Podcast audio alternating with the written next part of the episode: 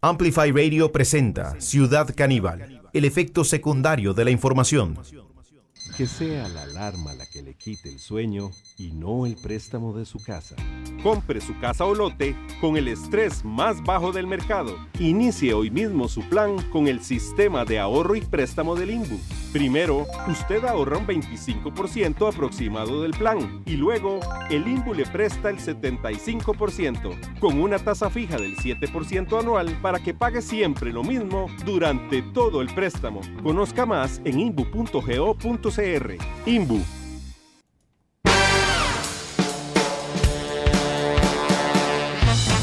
Bueno, bienvenidas y bienvenidos a este encuentro con la actualidad. Hoy con un programa cargadísimo de información. Ayer una conferencia de prensa que eh, terminó con el presidente de la República.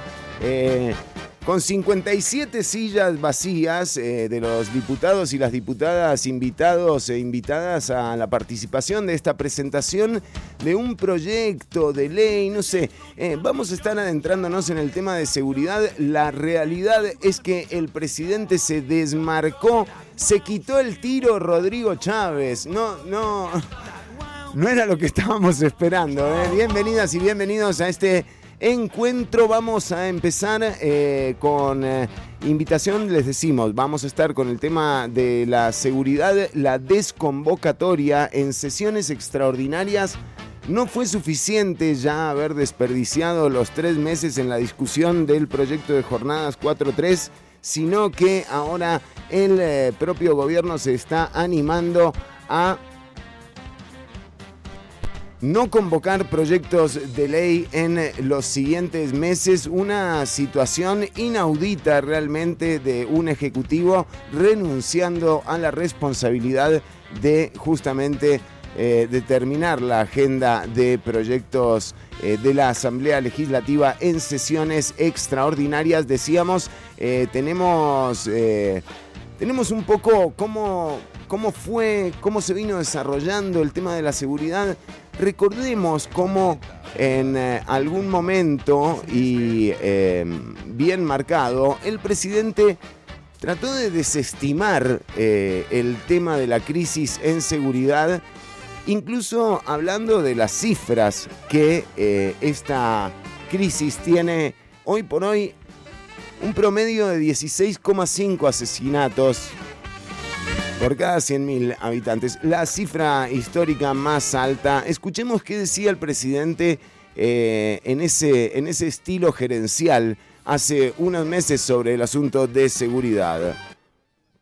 Como han querido hacer ver con medios de prensa, hacer ver como una crisis. Ahora lo que tengo que analizar y lo que le estaba diciendo antes es, bueno, ¿cuál? Solo para poner en contexto, del 2014 al 2018 pasamos de 9.5 asesinatos por cada 100.000 personas a 11.7. Del, 2009 al 2018 pasamos de 9.5 al 2018. Entonces, bueno, Solo para poner en contexto, del 2014 al 2018 pasamos de 9.5 asesinatos por cada 100.000 personas a 11.7. En cuatro años, tres puntos, en un año y medio de gestión de Rodrigo Chávez, hemos superado ya los 16,5 asesinatos por cada 100.000 habitantes. El presidente... Y del 2009 al 2022, y del 2009 al 2022 Pasamos de 11 a 12.6 y es posible que sigan creciendo. Y es posible que sigan creciendo.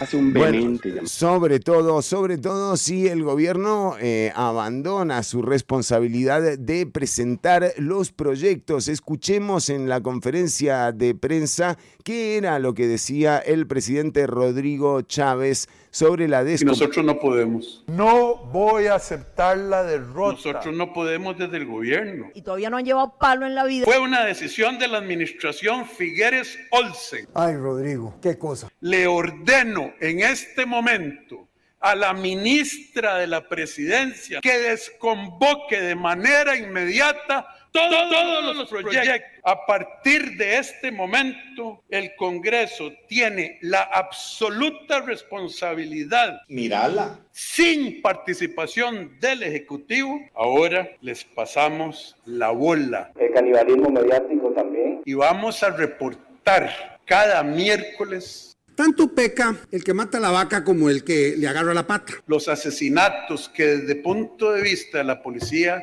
hayan ocurrido causa de las leyes débiles de este país. Ahora les tocará asumir de este momento en adelante la responsabilidad. Es una porquería. Una y otra y otra y otra vez. Bueno. Nada, ¿por qué hacen esto, chicos? Y otra vez. Ah, no sean así. Una y otra y otra y otra vez. Bueno, no, ya basta. Escuchábamos al presidente de la República desmarcarse de la responsabilidad de presentar proyectos de seguridad. Una cuestión inaudita, digo, no hay eh, una referencia de esto. Además, eh, cuando el presidente dice que va a convocar los 26 proyectos eh, de, mm, propuestos por la Asamblea Legislativa y el conjunto de diputadas y diputados que ya vienen analizando estos proyectos desde hace varios meses, eh, en donde bueno, ¿qué es lo que ha pasado en la Asamblea? Escuchemos cómo le respondían eh, las jefaturas de fracción al presidente de la República. En el momento que el Poder Ejecutivo los convoque. Acuérdese que estamos en sesiones extraordinarias donde el Poder Ejecutivo es el que tiene el poder de convocarlo. Nos había convocado unos proyectos, ayer los desconvocó y nos deja sin proyectos. Ayer se rechazó uno que estaba mal en la Comisión de Narcotráfico, igual, proyectos mal hechos. A grandes rasgos, eh, doña Pilar tiene conocimiento de esto, pero ella no lo dice. Uno de los proyectos que ella estaba interesadísima que se tramitara era... Recordemos que, que el eh, Poder Ejecutivo llegó a extraordinarias con cinco proyectos, de los cuales uno era inviable y los otros cuatro tienen roces de constitucionalidad. Un proyecto para extraditar costarricenses, los nacionales, y por constitución y por derechos fundamentales de la Convención Americana de Derechos Humanos y otras declaraciones de carácter internacional, no se extradita al nacional. Hay que extraditarlo si hay prohibición. Prohibición constitucional y ella lo conoce. Está el otro con relación a los menores y con relación a gente peligrosa, peligrosa socialmente. Esas tesituras de la peligrosidad social es de la época de los nazis. Eso está derogado en Costa Rica hace muchísimos años. Eso se advirtió. Buenas tardes, colegas. Aquí, como fracción oficialista, vengo a celebrar la decisión del Ejecutivo. Es absolutamente Vean lo que pasa acá, eh, para la gente que está compartiendo la transmisión eh, radiovisual. Este momento es donde la diputada Pilar Cisneros se acerca al podio donde se está realizando la conferencia de prensa y vean lo que hacen las diputadas y los diputados. Dan media vuelta y la diputada oficialista queda sola en el podio. Realmente en el programa ya lo hemos dicho varias veces. Esta, esta costumbre de que la oposición eh, es el Estado realmente, porque los tensores del Estado tienen que ser... La administración pública es muy compleja y no se puede pasar por encima de la Contraloría, ni de las leyes, muchísimo menos de la Constitución, ni tampoco de tratados internacionales. Por eso cuando uno escucha a este nuevo anarcoliberalismo de derecha eh, amenazar, por ejemplo, con frenar contratos en marcha eh, o con multar a empresas, eh, después cuando llegan al poder, se les complica muchísimo. No gobiernan, pero ni por decreto. Y eh, en esta imagen que estamos compartiendo con la gente de la transmisión radiovisual, lo que se ve es cómo el partido, como más bien cómo el oficialismo carece de estructura política, de capacidad de articulación. Yo les diría que si el gobierno no toma una decisión en torno al vínculo con la Asamblea Legislativa, el gobierno de Rodrigo Chávez está terminado. Buenas tardes, colegas. Aquí, como fracción oficialista, vengo a celebrar la decisión del Ejecutivo. Es absolutamente falso que el Ejecutivo haya renunciado a su deber de controlar la inseguridad de este país. Hoy, esta mañana, se presentó este documento. No quedó ni el que gato. es lo que el Ejecutivo va a ejecutar, que es lo que le corresponde para frenar la delincuencia en este país. Eso es lo que está haciendo el Ejecutivo. ¿Qué dice nuestra Constitución política? ¿A quién le corresponde legislar? Pero la función primaria de esta Asamblea Legislativa y de esos jefes de fracción que cuando hablo yo se van para el otro lado porque no quieren escuchar la verdad y lo que yo digo, que es... Importante aclarar porque a veces el ejercicio en cinismo es, demasiado evidente y transparente. Ustedes todos escucharon las declaraciones del presidente de la República hoy. Eh, el presidente no le da a la Asamblea Legislativa la potestad de legislar. Eso se lo da la Constitución política. Eso se lo dan los ciudadanos cuando votan por los diputados. Es nuestra responsabilidad legislar y es la responsabilidad del Poder Ejecutivo administrar la política de seguridad, operatividad de los cuerpos policiales en las calles, en los barrios, en las ciudades de Costa Rica, es responsabilidad exclusiva del Poder Ejecutivo. Y no es cierto que esta Asamblea no está dispuesta a aprobarle nada al Poder Ejecutivo. La misma doña Pilar acaba de decir, de hecho, no fue por petición del Poder Ejecutivo, fue por decisión de los diputados darle 21 mil millones de colones más de los que había pedido para la seguridad, porque entendemos que la seguridad hoy es una prioridad.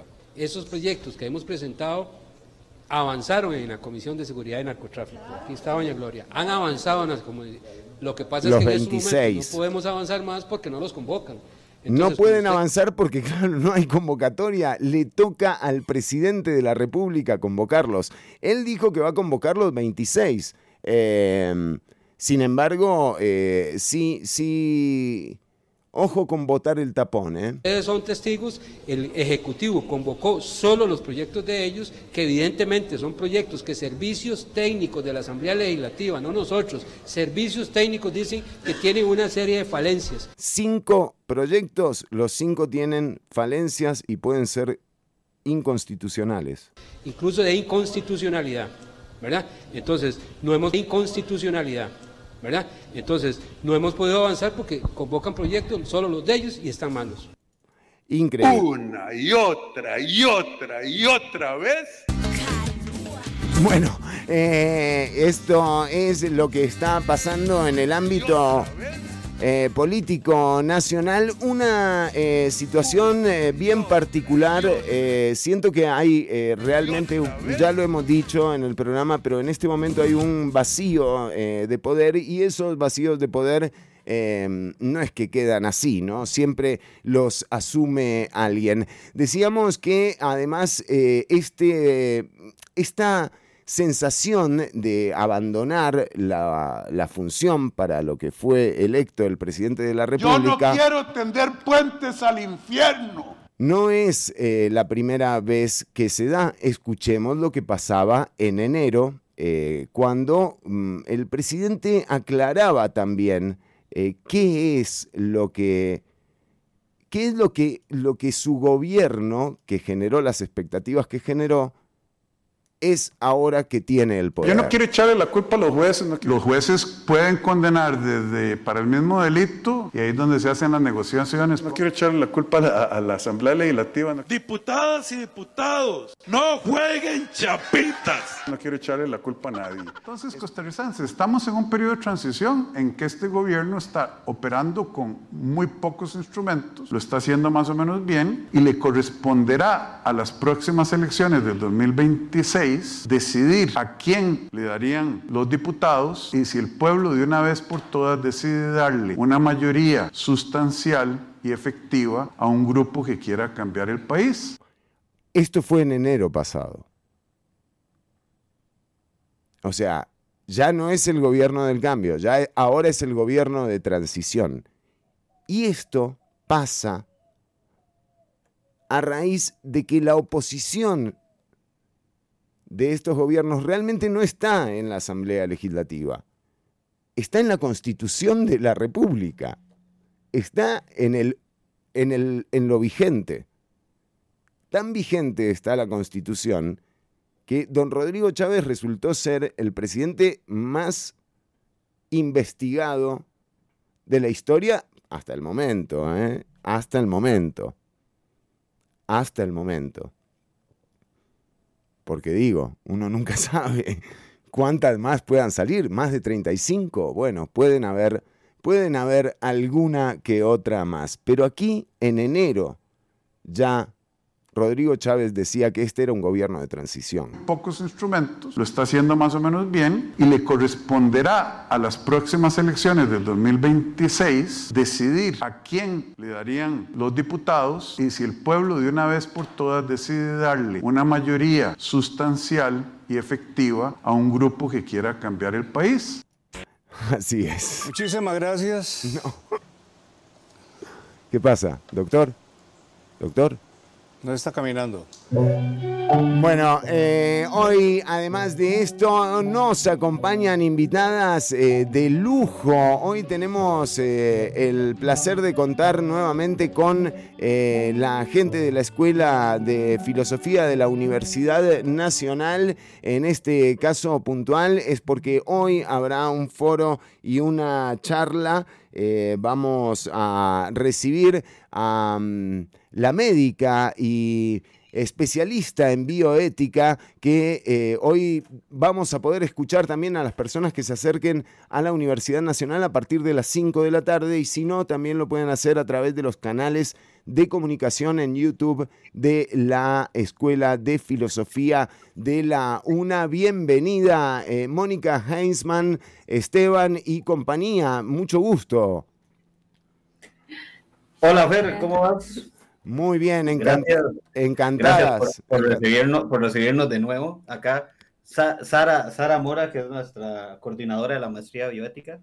Y bueno, ya presentados a, Mónica, que hoy y mañana tenemos actividades eh, en, la, Escuela de Filosofía. Bueno, y eh, Sara y Mónica, bienvenidas a, Ciudad Caníbal. Eh, quizás cuando uno habla de bioética y uno entiende el desarrollo de la ciencia, eh, en un momento en donde parece que eh, se apuesta por el desarrollo a toda costa, ¿no? incluso a costas del colectivo. Em, ¿Por qué crees que es importante justamente en, época, en la época del cuestionamiento de todo eh, hablar de bioética, Mónica? Bienvenida. Hola, un gusto. Antes que nada, agradecerte la posibilidad de poder compartir este espacio. Ya para mí es un, eh, tengo tanto que agradecer a, mis colegas y compañeros que la posibilidad de estar aquí. Y bueno, justamente en este momento parece mentira venir a hablar de ética. Vos tú dirás, pero es un chiste, me están tomando el pelo, esto es parte de la broma.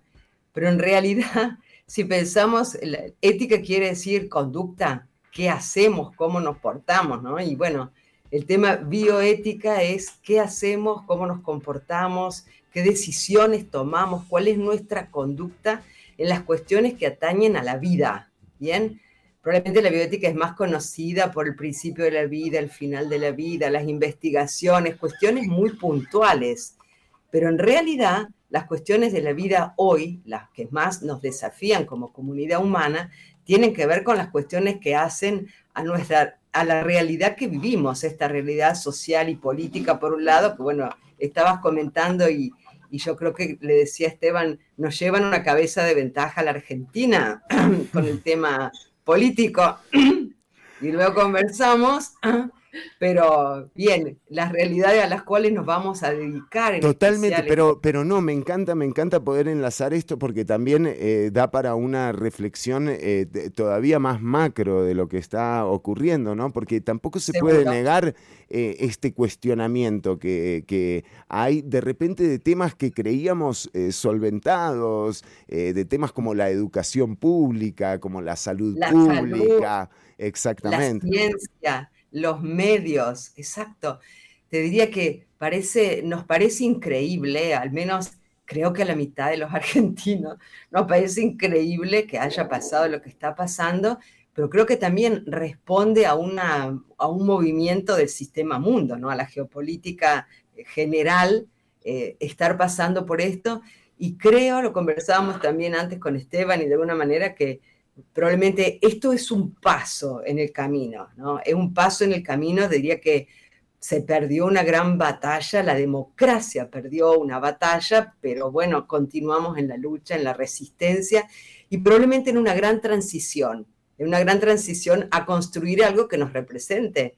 Te diría que en Argentina la mitad de los argentinos, o al menos un tercio probablemente, no sentimos que tenemos quien nos represente en verdad.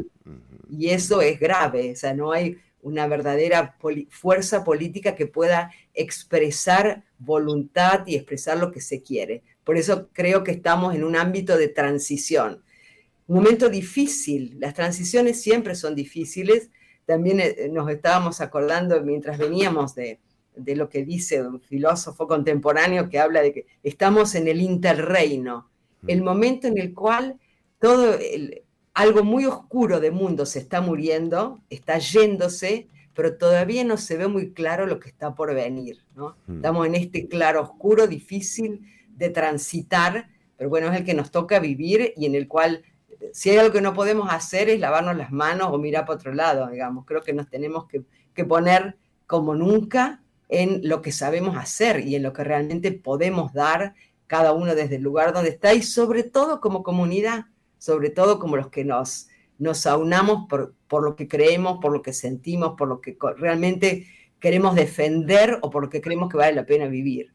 Y hablando de este tema del desarrollo que además eh, hemos también asimilado como, como, sociedad, o sea, como colectivo, eh, cada vez estamos más eh, dispuestas y dispuestos a, a, meternos en la nueva aplicación, a utilizar el nuevo aparato. quiero decir, esta, este este beneplácito que le ha dado la sociedad al desarrollo parece que también eh, es suficiente como para arrasar con lo que conocíamos como el único acuerdo vigente que era el Estado Social de Derecho, al menos en las democracias eh, del mundo, ¿no? Sí, sí, sí. Eh, es, es duro de digerir, pero esto es como, estamos en un momento en el cual parece que la democracia no tuviera ya sentido, no tuviera valor. Eh, todo lo que hemos conseguido como derechos en la historia de nuestro camino como países, como humanidad también, bueno, son eh, ninguneados y, pasan a no ser importantes, que importa la inmediatez. Y creo que también lo que tú dices, eh, no, la mayor parte de la gente se está informando por redes sociales, está construyendo sus decisiones por redes sociales cuando sabemos que no hay nada más eh, frágil, manipulable y, y tan poco sostenible desde el punto de vista de la verdad que el mundo de las redes. Es más, creo que hay algunos pensadores inclusive que están de acuerdo en pensar que eh, es el extractivismo más fuerte que estamos viviendo, el que nos están haciendo de nuestra capacidad de pensar. Este, el capitalismo nos está extrayendo no solo a la megaminería, el litio y todo lo que ya sabemos de producción de nuestros países del sur del mundo, sino que nos está extrayendo sutilmente y alevosamente desde el ciberespacio, ¿no? de todo lo que es eh, esta, este magma poco, poco asible de las redes, nuestra posibilidad de pensar, de manifestarnos y de ser quien realmente somos. Entonces, eh, estamos en una interfase compleja y creo que como nunca hace falta volver a mirarnos la cara, volver a escucharnos, a hablarnos y a tener espacios de comunes y a darle lugar a lo común, a la comunidad. Me parece que es lo que vamos a tener que empezar a revalorizar como nunca antes. Mónica Heinzman, eh, también a la gente que se va uniendo, ya estamos en, eh, radio em, al aire, eh, gracias a la gente de Amplify y decíamos, y a la gente de Nova también, em, a, la, a Mark Zuckerberg también, ¿no? No sé cómo se llama. Estamos a full. Hoy es un programa para vos, Mark. Eso sí. Bueno, pero. Para Altman. Sí, estamos hablando con la médica y bioeticista eh, Mónica Heinzman. Eh, Mónica, te quería preguntar eh, cómo son las actividades a la que la gente está invitada hoy y mañana, hoy 23 de noviembre, eh, de 5 a 7 de la noche en el auditorio de la Facultad de Filosofía y Letras en el campus. Omar Dengo en Heredia estarán dando una charla, una conferencia sobre bioética y medio y, ambiente. Em, la doctora Mónica Heinzman y también Luis Davis Sánchez Master que estará compartiendo también eh, hoy. Contanos de qué vienen eh, estas conferencias. Bueno, de parte de, la maestría en bioética. Sara, Sara, bienvenida, Sara. Muchas gracias. Sí, tenemos el gusto de contar con Mónica eh, como profesora pasante y el día de hoy nos va a compartir junto con don Luis Davis el tema de bioética y ambiente y decía ella también que importante agregarle el tema de la salud, ¿verdad? Claro. Y pensarlo en un entorno comunitario. Entonces, todo esto va a estar ligado dentro del tema grande de, la bioética, pensando en cómo, eh, pues también todas las personas tendrían que formar parte de esta toma de conciencia en, torno al ambiente y eh, pues un desarrollo menos individualista.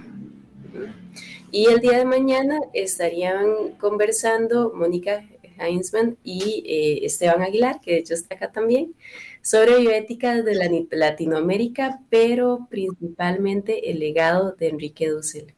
Ah, bueno, el fallecimiento de Dussel eh, hace muy poco. Eh, interesante escucharlos eh, hablar sobre, sobre este mm, tipo que es un genio, Esteban. O sea, ¿qué nos decís vos de Dussel? Oh.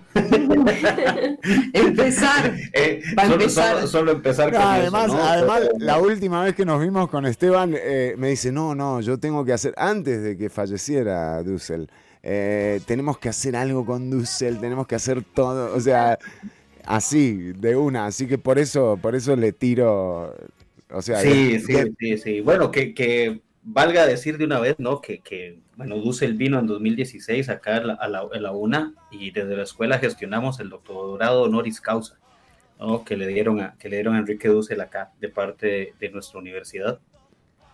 Y bueno, no, es una obra gigante, es una obra enorme. O sea, Dussel nos habla de ética, de política, de economía. Ahora veníamos hablando de que ya viene su nuevo libro sobre estética. ¿no? O sea, es un autor que, que y tiene todo un proyecto, un proyecto político. ¿Qué le recomendarías a la gente, eh, Esteban, eh, para que lea de Dussel? ¿Viste? O sea, en mi caso yo podría ir a comprarme un libro y... Yo les diría que busquen para introducirse solamente, ¿no? O sea, la filosofía de la liberación ahí para ir teniendo una idea, una idea clara, ¿no? Hay un articulito pequeño que se consigue fácilmente en internet que se llama Sistema Mundo y Transmodernidad, ¿no? Que es un, es un muy buen artículo para tratar de ir entendiendo la obra de Dussel. Claro, si vos me dices cuál obra hay que leer, te sacaría un libro que por aquí lo ando. Qué grande, Esteban. ¿Ves? A mí me encanta. Esto de tener, de tener coproductores eh, filósofos me encanta en el programa.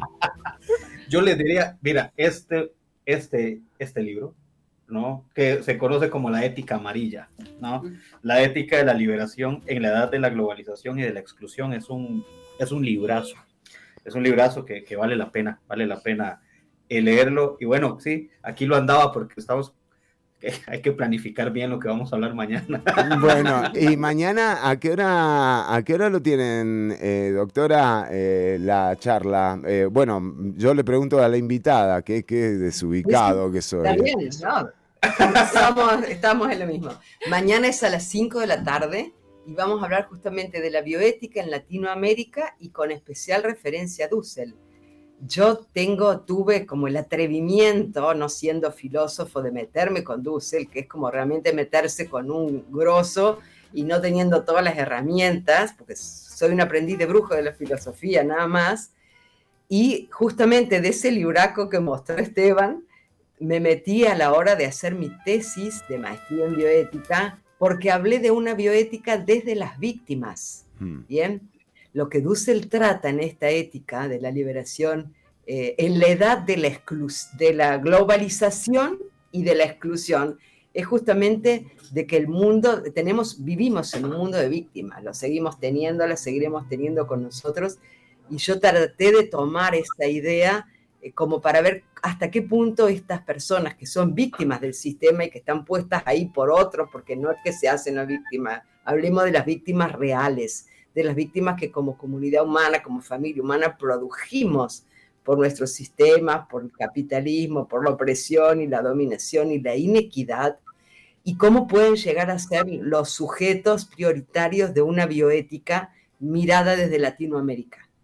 Entonces, eh, ahí trabajé un poco todo esto teniendo en cuenta nuestra realidad, la realidad de donde yo vengo, que es de Argentina, y vengo de una zona donde es muy fuerte, por ejemplo, la producción agroindustrial. Los commodities, la soja, eh, todo lo que eso ha cambiado el universo de nuestro país, de nuestra, la zona central de Argentina, y cómo ha llevado a cambios sustanciales y que ha producido también un enorme mundo de víctimas. Basta pensar en los daños infligidos a la salud de las personas por los agroquímicos, mm. Del sistema agroindustrial. Para decirte una. No, no, y además, y mira, me parece un temazo porque eh, justamente eh, en días pasados estábamos recibiendo la noticia de Conarroz, eh, de, de lo que ha bajado la producción de arroz eh, en Costa Rica, ¿no? Estamos hablando de más de un 30% en, en los últimos 15 meses, con una política implementada por el gobierno eh, actual de desarancelar las importaciones, o sea, de seguir estimulando la importación por sobre la producción. Y en este, en este ciclo, que no es de 15 meses, estos son políticas que se han implementado en los últimos 35, 40 años, eh, bueno, eh, nos estamos viendo con que en Costa Rica, por ejemplo, no se siembra maíz, se siembra el 30% menos de arroz, no hay frijoles, se importan frijoles desde Argentina, por ejemplo, porotos negros, además, le digo a una eh, argentina también, que en Argentina el poroto negro no se come realmente, o sea, no, no está en el... En el no está en la dieta. Exactamente, pero está en, el, está en los papeles de los exportadores que, eh, que justamente en este caso, siendo Argentina el país estimulado a exportar, no producen en esa tierra alimento para su pueblo y perdés muchísimo de la idea de soberanía alimentaria que deberían tener los países. Entonces, me parece muy apropiado en este momento eh, que, se dé esta discusión. Mañana, a partir de las 5, también en el auditorio de la Facultad de Filosofía y Letras estarán entonces la doctora Mónica Heinzmann y Esteban Aguilar. Eh, Sara, Esteban y Mónica, les agradezco un montón el tiempo que le han dedicado a la audiencia. Un gusto. Muchas gracias. Un gusto, muchísimas gracias, realmente, un gusto. Eh, y que les vaya muy bien, le digo a la audiencia que está escuchando que hoy a las 5 pueden meterse al canal de YouTube de la Escuela de Filosofía de la, de la Universidad Nacional y ahí también transmiten las conferencias, son súper interesantes, métanse también al programa Praxis TV, eh, contenidos, viste, fuera de ese mainstream de la comunicación eh, hegemónica, eh, de la vieja comunicación, digamos. Eh, nos encontramos próximamente. sí, sí, Fer, tenemos, tenemos un par pendientes, ¿no? Es verdad, es verdad. Pero sí, sí, sí, no. Muchas gracias, muchas gracias, Fer. Hay mucho que, que hablar. Esteban cumple mucho más que yo, así que me quedo tranquilo. Eran eh, la doctora Mónica Heinzmann eh, y Esteban Aguilar junto con Sara, la coordinadora eh, de la actividad. Recordá, en el canal de YouTube las podés seguir durante estos días. Bueno, mire usted. Pasamos así sin transición, sin un carajo, ¿no es cierto? O sea, ¿qué, qué más necesitamos, Ortuño? ¿Eh? Espera un segundo, Chironi, que me tengo que reconectar. No, pero ¿cómo reconectar? Usted, el programa ya empezó, Ortuño. O sea. No, el micrófono. ¿Eh? micrófono. Ah. Me, me saqué el micrófono porque no quería interferir, ¿viste? Ah, mire usted, mire usted. Usted es una persona muy respetuosa, Ortuño, me gusta, ¿eh? Sí, porque me pongo a hablar de filosofía y no paro. Sí, claro, claro. Usted eh, se le calienta el, no me- se le calienta el pico. Claro, no, no- Sí, sí, sí. no me quiero cruzar, ¿viste? Entonces dije, mejor Sí. me retiro un poco, ¿no? Está bien, está bien, está bien. Lo entiendo, lo entiendo. Pero, Muchas gracias, pero me anoté, me anoté un montón de libros para leer. bueno, sí, tres. Y ya tres. En realidad ano- anoté el último. Bueno, Nosotros no, bien. llegué- no encontraba, no encontraba lapicero. Ma, está bien, Ortuño, se hace lo que se puede, Ortuño, también. No tengo nada para reclamarle a usted, ¿eh? Muchas gracias, Chironi. ¿Cómo le va, Chironi? ¿Cómo se prepara para el fin de semana? Muy bien, Ortuño, estoy listo. Es más, Estás quisiera... listo hace rato. Estás listo hace rato, Chironi. Qué Eso raro. ya lo sabemos. Qué raro, hoy no nos sacaban al aire. Yo dije, ¿será que se pudrió todo? Y uno siempre le queda. Siempre a uno le queda esa cosa. Está como No, porque no salíamos, no salíamos, no salíamos. Yo dije, seguro que nos, seguro que nos echaron de nuevo, Ortuño. Sí, sí, lo, re- lo estuve pensando. Bueno, pero bueno, gracias No, a Dios. no, nos han echado, no nos han echado tanto. No, no, es cierto. Hay como no, un falso mito de que nos echan de las radios. Es cierto, en realidad somos nosotros los que no vamos. Lo que nos vamos. Es para no sentirnos culpables nosotros. ¿no? Vez para desligarnos de esa responsabilidad. Es como Rodrigo Chávez, Ortuño. ¿Viste? ¿Viste que no podés escupir para arriba, no? No podés escupir, no, no, no. Bueno, muy bien. Ortuño, ¿qué programa tenemos hoy, eh? Ya es un programa increíble y bueno, y lo que viene ahora, ¿Ahora? olvídenselo. No, olvídenselo cuanto antes. Una y otra y otra y otra vez.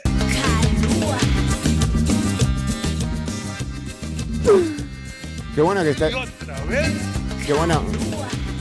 Lo nuevo de Calúa, Ortuño. Una y otra y otra y otra vez. ¿Cómo? Un rico trago el calúa. No, la banda, Ortuño, la banda.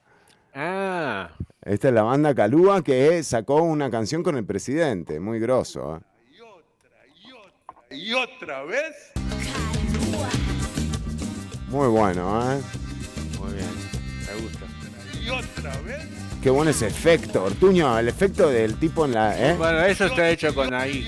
¿Eh? Eso está hecho con ahí. Ah, eso es ahí. Sí, seguro. Está bueno porque pusieron justo que no podían, a- no podían o agrandar la cabeza o achicar la luna, Ortuño, porque quedó ahí medio raro, ¿no? Bueno, pero se ve, se entiende. Se entiende, la idea se entiende, Se Ortuño. entiende, se entiende. Bueno, muy bien. Eh, Ortuño, pero tenemos, tenemos un programa cargadísimo de eh, concursos, eh, chistes y, y buen humor, ¿eh? Sobre todo, Chironi, sí, hoy tenemos mucho, se viene el fin de semana, Sí. temas para charlar. Siempre te vamos a dar algún tema para charlar con la familia, Sí. ¿no? Para que, o para, con tu pareja, para que no haya tiempos muertos, digamos así. Usted, usted es como un enemigo del silencio. Exactamente. Tenés que estar hablando Tiempo- todo. Hay que estar hablando porque el silencio hace pensar a la gente. Claro, y Dios guarde. Entonces, hay que mantenerlos hablando así, boludeces todo el tiempo. Sí, porque si no piensan y cagaste, o sea. ahí cagaste, ¿no? Sí, Le das sí, ahí sí. un tiempito, pues dice, ¿y este? ¿Y este La qué? señora ¿Y de este Purral no viaja. Bueno, muy bien. Eh, Ortuño, y bueno, pero tíreme algo, ¿no? O sea, o me lo va a dejar todo así como en una previa, eh, nada más. Tengo, miren, Chironi, eh, para que se vayan preparando, les voy a dar un poquitito, una probadita del horóscopo del 2024. Una. Ah, mire qué interesante. Exactamente, para que te vayas ya estamos casi fin. Yo ya, Ya estoy está. en Navidad, no me pidas más nada del programa, No. de contenido, de contenido, nada, vos. No, pero tenemos un montón de Ok. programas quedan todavía, Ortuño. No importa, Chironi, va a haber mucha repetición. ¿Cómo está abandonando la gente, no? Vio, ven a abandonar al presidente y ya todo el mundo quiere irse de vacaciones, ¿no? Esa es la, esa es la realidad, Ortuño. Ya estamos, ya estamos, Chironi. Sí, sí. Entonces, vemos en las redes eh, sociales. estoy buscando el está cargador. Sí. Bueno, entonces vamos a tener eso un poquitito. eh, vamos a estar hablando un poco de series de Sí. Netflix. Sí. Volvió, en realidad no volvió, vuelve como re- retoman, no sé cómo explicarlo, chino. No, no lo explique, que la gente explico entienda. si no, ¿no? entendiste, no entendiste. ¿Me entendés? O Bueno, sea, sí. así Em, es. Sí. El juego del calamar. ¿Se acuerda del juego del calamar? Yo fanático del juego del calamar. Oh, ese que te ponían a jugar y se morían todos. Que jugaban por plata. Sí, sí. Una serie coreana. muy- sí, yo tengo este, ¿cómo se llama? Halloween me disfracé de, Ah, del calamar. Que eran Sí. unos que tenían como un casquito como con, lo- con el- los botones Ese, de, el rojo. Yo me compré el rojo. de PlayStation. Y es solo rojo, Ortuño.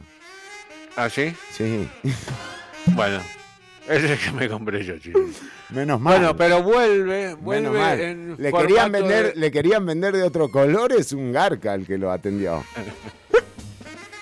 Había un azul que me quedaba bárbaro. Sí, pero no, eso no era. Y bueno. em, Hay que tener vuelve, cuidado, con- ¿eh? Hay que tener cuidado ahora en las compras de Navidad porque te pueden vender un, un traje del juego del calamar que no es. Que no es. Sí, Sí. Exactamente. Denunciá, denunciá. Se puede denunciar. Lo podés un denunciar. de te- hay un número de teléfono para eso. Eh, sí, sí, hay un proyecto, Eh. hay cinco proyectos de ley. eh, bueno, no, eso no nada No que me mezcle, no me empiece, porque después me confundo, no puedo seguir con Sí, los es verdad. Ortuño. Ya la política terminó, ya tuviste tu momento. Está bien, está Ya bien. tuviste de media hora, te Está desquitaste, ya bien. soltaste. Está bien, está Ahora bien. no, ahora entramos en la etapa del humor. Muy bien, muy bien. ¿eh? Chironi, no Me me hagas sumé. poner mal. No, no, para nada. Bueno, muy bien. Eh, entonces, ¿qué? ¿Pero qué es lo que Sí, estamos perdí. hablando El del ah, calamar? calamar, De boludo. media hora. Ay, Dios. Bueno, estamos con el juego de mar- calamar que vuelve, no es que vuelve el juego de calamar 2. ¿Cómo? No, todavía no, no llegó. ¿Qué? ¿Dan de nuevo Esto la, es- dan de nuevo la esto primera? Es un reality. Ah, ¡uh! ¡Pará! ¿Cómo un reality? Es un reality Pero se muere. de- dejar caer una sola gota de del juego del calamar, Chironi. Lo están dando, Sí, lo están dando en Netflix. sí, pero, pero ¿cómo un reality? O sea, ¿qué? ¿Pero te, te Exactamente. matan? Bueno, es lo que me preguntaba yo, por eso justamente dije, bueno, lo voy a ver. Ayer a la noche lo prendí. Sí, sí. ¿Lo vio? Unas papas fritas, un trago ¿Y un trago? de agua mineral, Ah. de agua mineral. Y me dice, bueno, lo voy a ver, ya tocando. Empieza, Sí. impresionante la escenografía, Ajá. exactamente igual que el juego de calamar. Tampoco loco. es tan difícil. Y Hay que un- tener plata, Es un galpón. Donde duermen los tipos es un galpón. un montón de camas, es igual. Sí. La ropa es igual, es el juego de calamar. Bueno, está, pero yo Empieza- quiero ver cuando, cuando maten a Empieza, varios. ahí está, ahí está el problema. Empieza el primer juego que usted se acuerda era el luz verde, luz roja, que era una muñeca gigante. Era como stop. Eh, Exactamente, Sí, sí. ese juego. Sí. Que nos mataban. Acá, lamentablemente, eso no sucede, no mueren. ¿Cómo? No, no, Eh, ahí, yo- ya quería dejar de verlo. Exactamente, loco. O sea, aquí juego de calamar y no, no, no. O sea, No, no, les explota un como un sobrecito de pintura que tienen en, el, en la t-shirt. ajá. Entonces cuando ellos se mueven, le explota, parece que le pegaron un tiro. Ajá. Y ellos hacen que se mueren. Es una buena actuación, están coacheados. Ah, sí, usted pudo identificar. Además, usted Pude es un, experto. Hoy, hoy justamente si nos da el tiempo, Sí. voy a estar dando una pequeña clase de cómo morir en el escenario. Muy importante, ¿eh? Muy importante. Es muy importante para la gente que está estudiando arte, que ya el otro día me dijeron que habían estado haciendo algunas actuaciones de mimo. Ay, ¿qué tal les fue? mal, dice que No, le fue muy mal. pero- Sí. Pero ¿Por yo le dije, no? "Doc, es la primera clase. Claro, porque la gente empieza a desconfiar, ¿no? Es Sí, como, sí, pero digo, tenés confianza, tenés que practicar un poco más. sos como, Digo, como, como el Vladimir Quesada del Mimo ahora. Exactamente. Y entonces le dije, mira, escúchame el jueves que viene que voy a estar dando una clase de actuación de cómo morir en el escenario. Sí. Eso te va a ayudar un poquito. Claro. También en la actuación de mimo.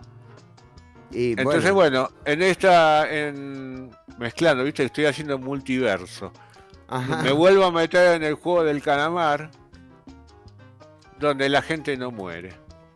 Ah, claro. y Solo sí. finge que muere, lamentablemente. Claro. Cuando iba a empezar el episodio, no quiero spoilear mucho, iba a empezar el episodio 2, pero El- eran como las ocho y media de la noche. Se Y durmió. ya me quedé Se dormido. durmió. ¿Ocho y media? Me dormí tempranito ayer, sí. Bueno. Y bueno, eh, este show reúne, son 456 participantes, Oh, igual que el programa. Ajá. Ganan, ojo, ganan creo que algo de 4 millones y medio de dólares. Bueno, está bien, está bastante bien, ¿eh? No, está bastante, bastante bien. Bastante, Algunas críticas dicen que está todo muy armado. Ajá, ajá. Eh, algunas cosas se las puedo creer que esté armado. Sí, Algunos pero- diálogos me parecieron haberlos oído en alguna obra de teatro. ¿Ah, sí? Sí, sí, Usted viste, tiene- yo tengo mucho registro de eso. ¿Usted tiene memoria? ¿Usted se acuerda de diálogos de obras de teatro que ha visto? Sí, tengo una memoria auditiva ¿En serio? increíble, sí. Y esto yo escuché es algo- algunas de Shakespeare. Mirá qué bueno, Ortuño, ¿eh? No, Entonces puede ser, pero bueno, eh, ahí estuve leyendo que los extras que participaban, porque algunos participan casi como extras. Claro, porque no, ¿no? no llegaron a los 456. No, estaban todos, pero algunos se ve que no actuaban bien. Esos Claro. los mataron rápido, ¿viste? De movida se, se- se llevan como Dije, "Ma- 300 matá, al- tipos. matá al bajito ese. a- a ese". Exacto, exacto. Hubo mucho. Exacto. Y hubo mucha queja de concursante que salió Sí. eh, un poco lastimado con algunas pruebas. Ah, sí, porque hay pruebas que son exigentes, demandan. Aparentemente sí, yo voy a ir siguiendo la, la serie, les Sí. voy a ir comentando, Por favor, Ortuño. paso a paso, Muy bien, muy bien, me sin gusta. spoilear. Muy bien. Pero la recomiendo, es, es un estudio sociológico, básicamente. Bueno, está bien, está bien. Es un reality, pero claro, el reality en realidad eh, debe tener algún streaming 24 horas o algo así, ¿no? ¿No? Eh, no sabría decirle, voy a... eh, Tito, Muy bien. Ya- Bueno, ya está Tito ocupándose para... Te vamos a, a comentar cómo es el tema del streaming. si qué no- loco, ¿no? Hacer un reality show de justo el juego que en el que matan a la gente. Digo, ¿no es un poco perverso, eh, Ortuño? No Sí, haber hay mucha gente que por plata se vio ahí, ahí después hay alianzas, hay gente que por plata hace cosas chironí. Sí, yo lo he visto eso, ¿eh? Él no haría por, por 4 millones y pico de dólares, ¿viste? ¿Sabes qué? Son capaces de. Eh, sí, de Hay uno, hay un participante que está con la mamá, yo creo incluso tiene ganas de matarla. No, pero Ortuño, Sí. esto es, un participante del reality. Es un participante de reality que participa con la mamá en el reality.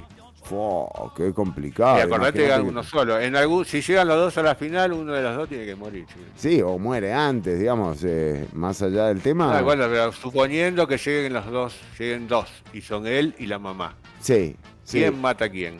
Mm, una buena pregunta, eh. me gustaría que lleguen ¿Se esos dos. dejará matar la madre por su hijo?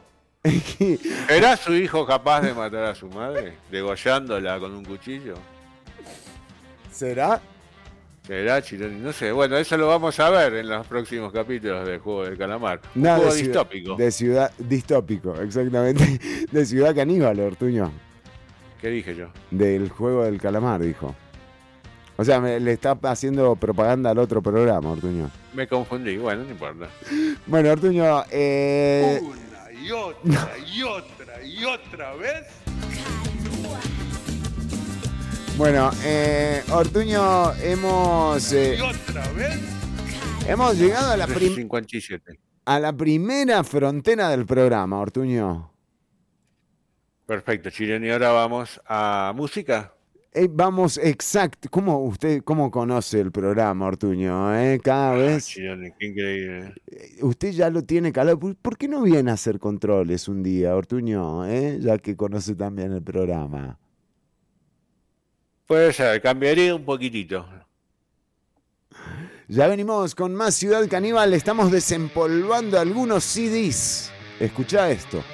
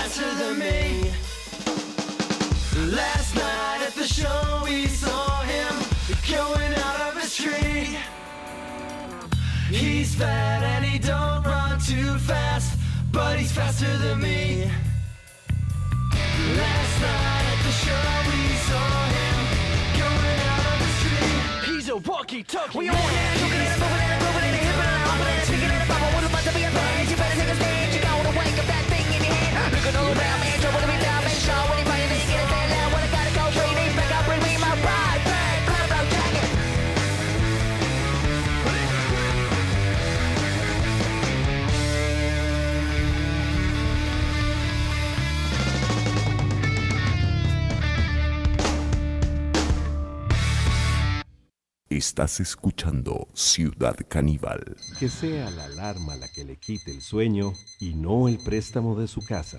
Compre su casa o lote con el estrés más bajo del mercado. Inicie hoy mismo su plan con el sistema de ahorro y préstamo del INBU. Primero, usted ahorra un 25% aproximado del plan y luego el INBU le presta el 75% con una tasa fija del 7% anual para que pague siempre lo mismo durante todo el préstamo. Conozca más en inbu.go.cr. INBU.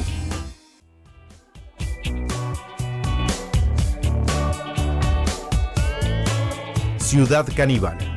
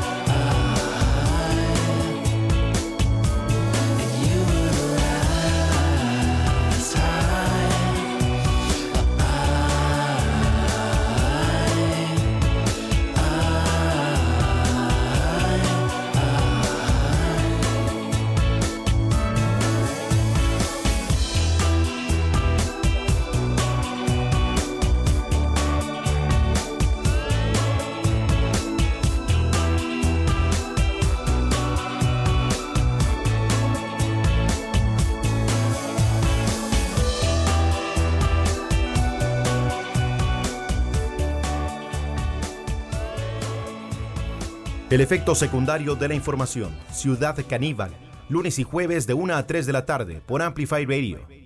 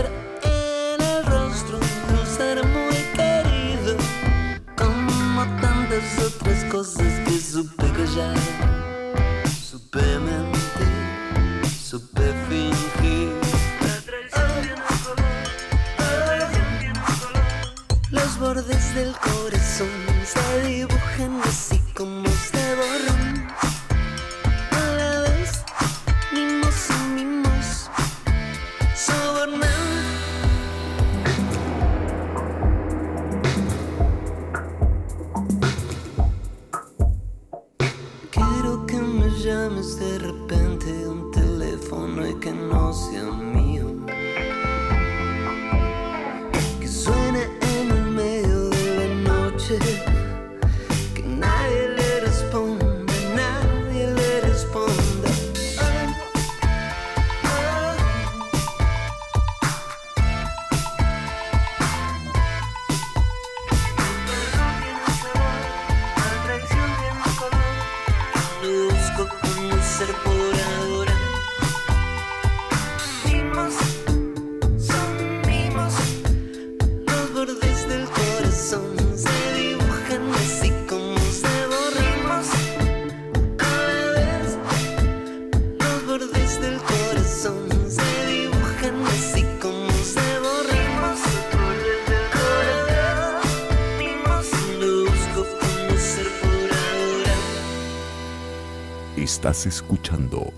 Ciudad Caníbal.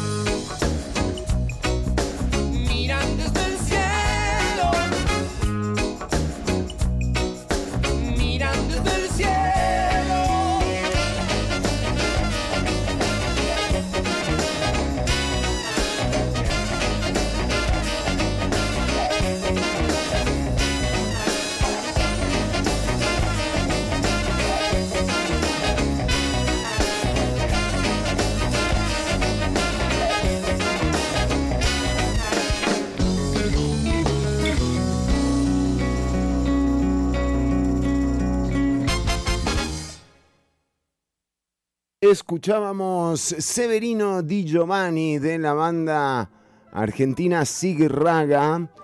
Qué bien, qué buena banda, Ortuño. Me- la tenía un poco relegada, la verdad. Hace tiempo que no escuchaba Sig Raga. Qué, qué nivel de músicos.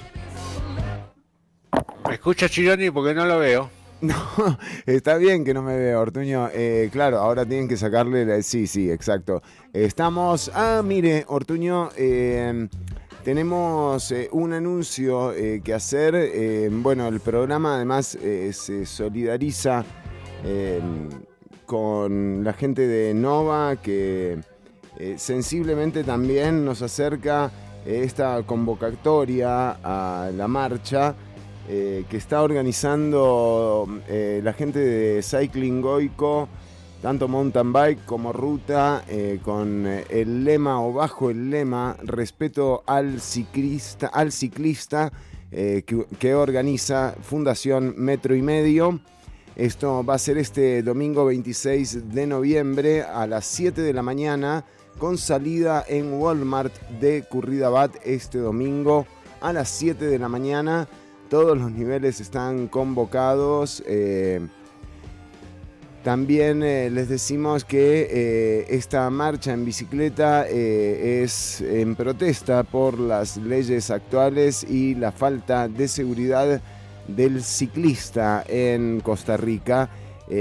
Bueno, el fin de semana mm, atropello y muerte de Juan Carlos Sánchez Monje enlutó a una familia, a compañeros de trabajo, eh, padre además, eh, bueno, nada, una situación, eh, nos unimos al pésame de la familia y al sentir también de sus allegadas y allegados y extendemos también la solidaridad con la gente de Nova, eh, que eh, en particular Damián eh, hace un llamado para la participación este domingo a las 7 de la mañana desde Walmart, una marcha en bicicleta protestando por las leyes actuales, la falta de seguridad que tiene el ciclista en Costa Rica. Una nueva víctima se suma a a que las condiciones realmente no están dadas para cuidar a, este, a esta población que hace uso de las vías también. Eh, la convocatoria es organización de metro y medio. Eh, el lema es respeto al ciclista. Bueno, seguimos, eh, Ortuño, con, con más. También tenemos una recomendación. eh, más adelante va a estar la gente de Mimayato acá con nosotras.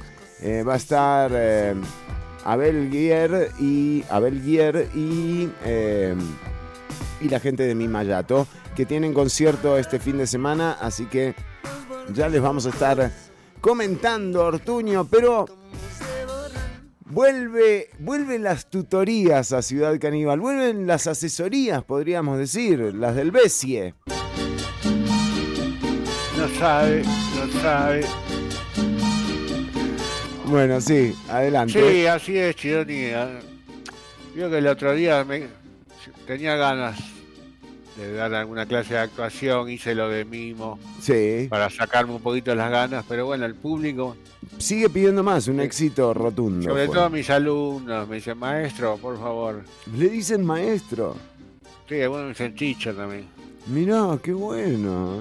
Ah, Eh, sí, a mí me emociona un poco. Eh, A veces se me... Le dicen teacher, así que le llevan regalitos. Sí, yo no sé qué quiere decir teacher.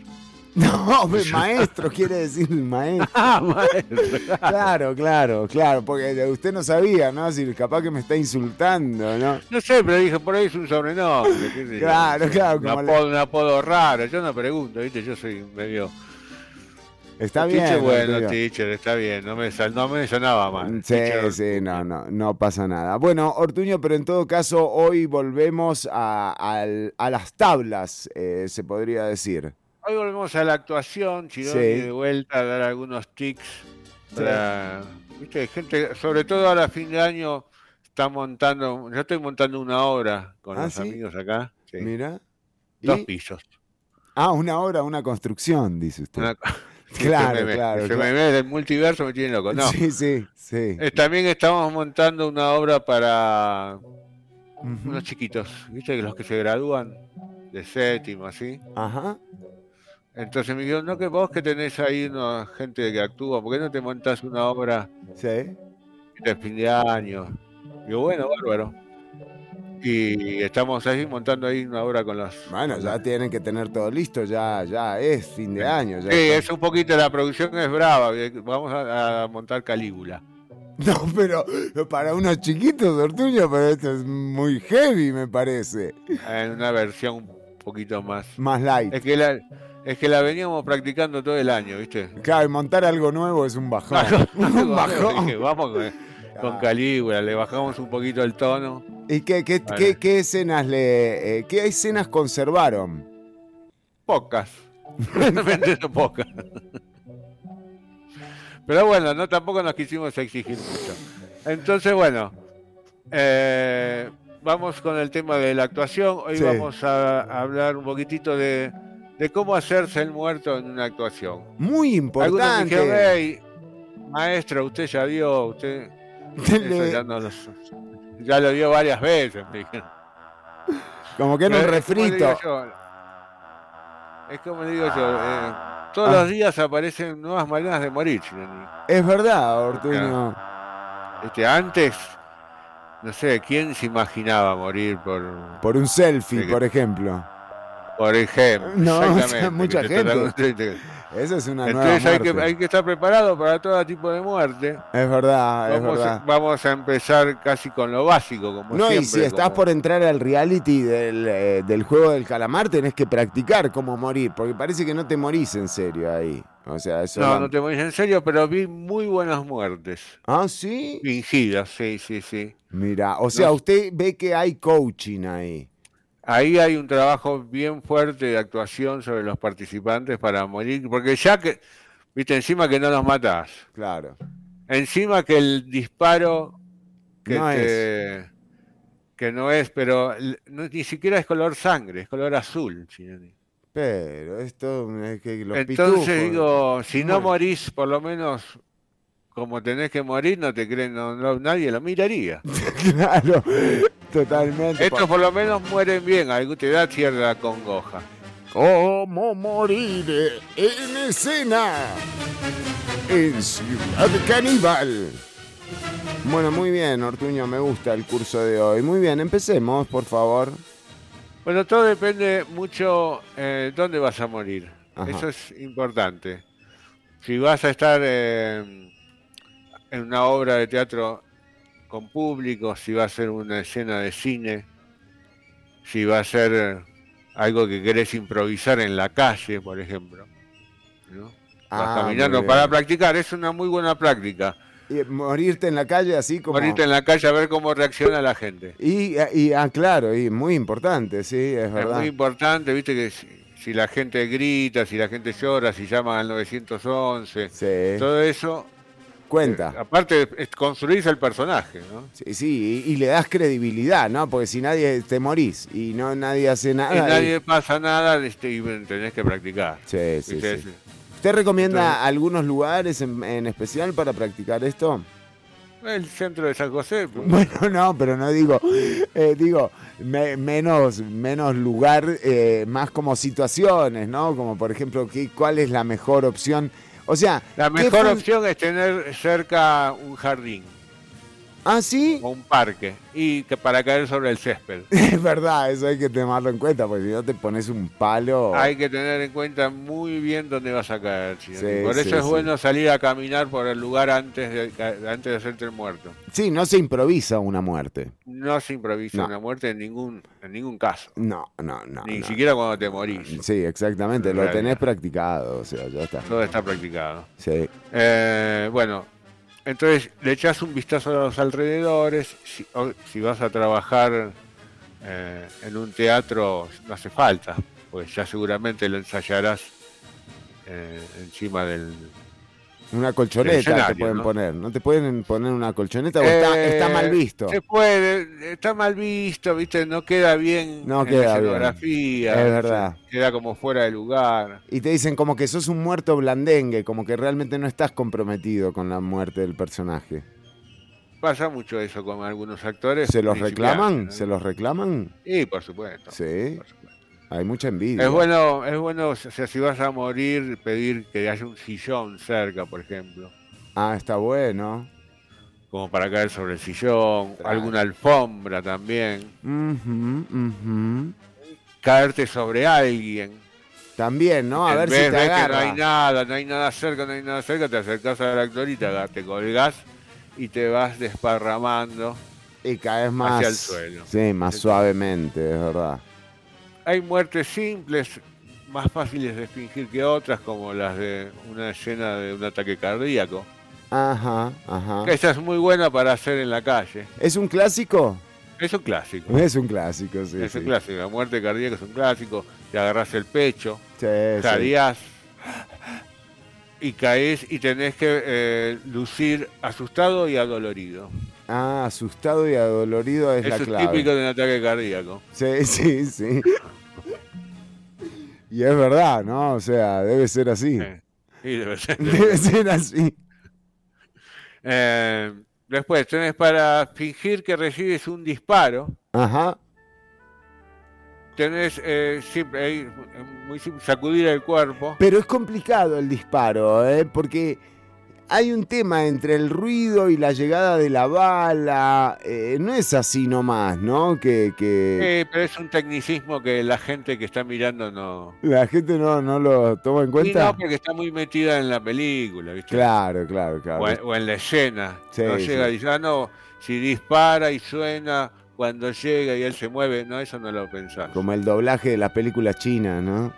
Exacto. Bueno, entonces eh, lo primero que hacer es sacudir el cuerpo cuando las, las balas teóricamente te golpean, ¿no? Poner las manos sobre las heridas.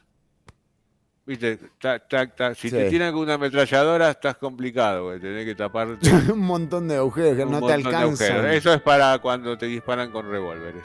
Claro, claro, está bien. Y, y tenés que tapar 3, 4, ya si te tapás 6, 8, 9 agujeros no te cree nada. Claro, exactamente. Seguí tapándote y cuando te morís, negro. Al segundo, tercer agu- agujero que tapaste tenés que tirar al piso. Sí, sí, sí, sí. Eh, si te disparan en el cuerpo, Sí. tenés que tambalearse hacia atrás antes de caer. Ajá. Co- Como el, el choque de la bala te tira para atrás. ¿viste? Como Y que de- haces tenés así. que saber, y lo que tenés que saber, qué calibre de revólver te está disparando. Ah, sí, es muy importante, pero no es lo mismo. No es lo mismo, no es lo mismo cuánto, ti- cuánto te tenés que ir para atrás, depende del disparo. Exactamente. eh, Y bueno, si te disparan en la cabeza, caes así como un plomo. Ajá, ajá, ok, está bien. Y sí. Y tenés que ver también eh, de, de qué ángulo te disparan. Eh, pero bueno, claro. Para saber para qué lado caes. Ve que lo que le digo- Si no, no te lo creen. no Por eso creen le que- digo, no es fácil, no es fácil. no es esto. fácil morir por disparo, chico. No, no, no, no, no. A ver, eh, bueno, muy bien, pasemos a la, a la siguiente. Eh, después que mueras, Ajá, eh, ya estás muerto. sí. Eh, asegúrate de caer en una posición que puedas permanecer completamente quieto. Porque Claro, podés que no te podés en escena. Después de Yo hice muerto. una obra de teatro, una Sí. obra de teatro que duraba hora y media. Sí, sí, sí. Me acuerdo. A mí me eh. mataban, a mí me mataban al, principio, es cierto, se tenía que quedar. Me quedé 48 minutos sin moverme. Sí, hasta, por- que me hasta que vienen en la ambulancia y me sacan. Pero fue un papelón, Ortuño. Usted se levantó ahí antes de tiempo. Algunos me ven, algunos sí, me estaba orinando. Sí, bueno, pero Ortuño. Un poco Sí, de tiene razón. Pero bueno, estábamos en ensayo, a veces pasa, Chironi, la Está actuación bien. es brava. Sí, sí, es verdad. Pero bueno, verdad. acordate, eh, una posición donde puedas eh, Sí. descansar. Claro, Si es posible, caer con la cara mirando para el lado que no te ve la gente. mejor. Porque si no tienes que quedar con los ojos quietos, secos, en un punto fijo. ¿No? Abiertos, problemas. tenés que quedarte con los ojos abiertos. problemas bárbaros. Sí. Por sí. eso, a, las, a la cuarta. No, y usted que usaba, que usaba lentes de contacto, no se los pudieron sacar más. Tuve dos días que no me la podían despegar. Era una locura, Ortuño, yo me Una acuerdo. locura, me quedaban los ojos secos, secos, secos. Seco, era como así, bueno. Pero hay gente que se iba del teatro y decía, está muerto, está muerto, está muerto. Sí, sí, sí, es verdad. No, se quedaban afuera a ver cuándo salía. Eso es- esa gente es mala, ¿eh? No, porque la actuación fue mía fue fantástica, Chilón. La Muy- gente se muy pensó realmente que estaba muerto.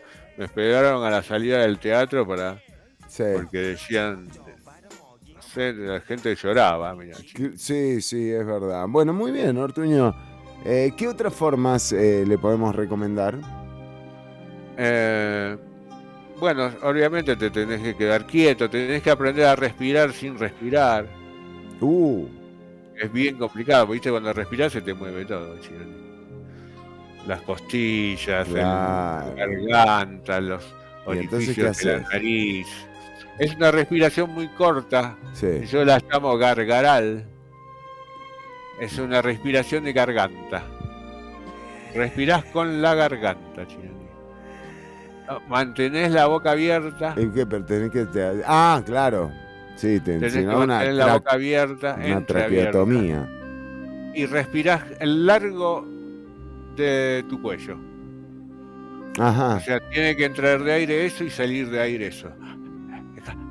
no, 40 minutos estuvo usted haciendo eso. 40 No, Bueno, Ortuño.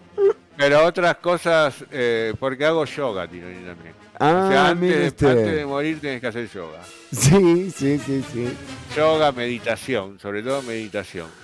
Bueno, muy bien. Para poder entrar en ese momento. ¿Cuántas horas antes de morir? gar- gargaral. ¿eh? ¿Como cuánto ¿Cuántas tiempo horas antes, que antes de morir? Depende mucho, depende mucho la obra, depende mucho si es una película. Yo a veces medito un poquitito antes de entrar a escena, a veces medito un día antes. Ajá.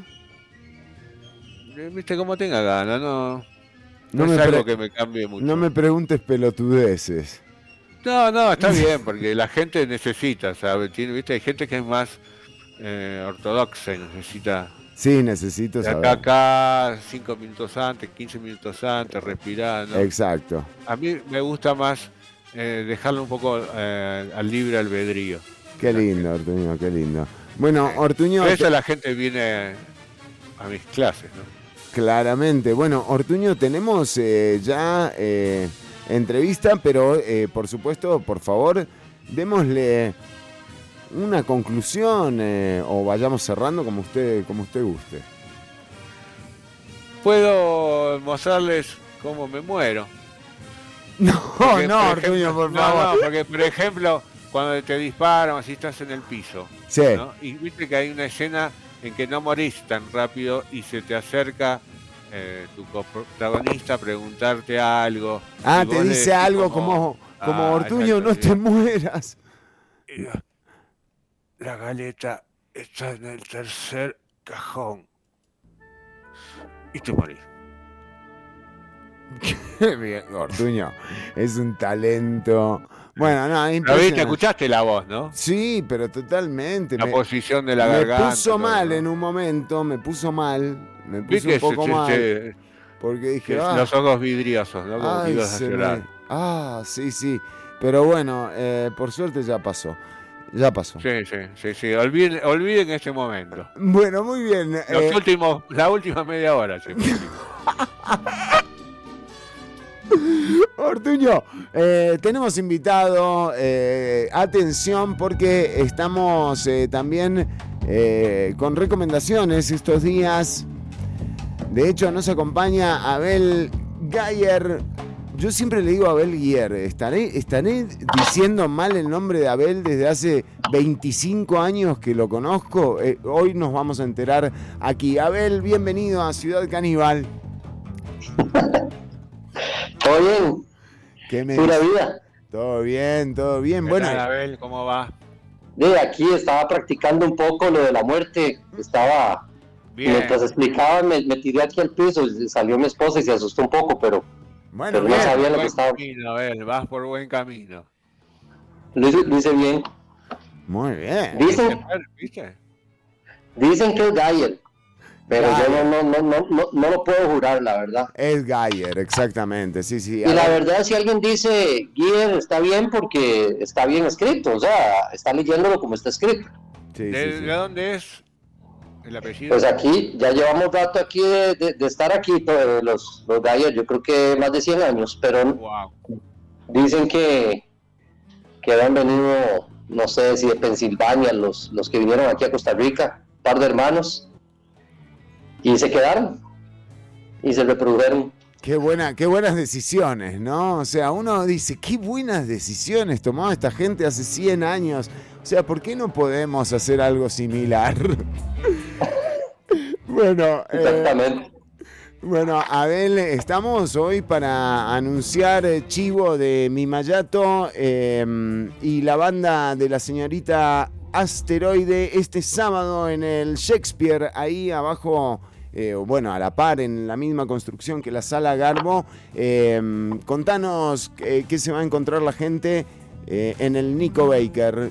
Están a la venta las entradas.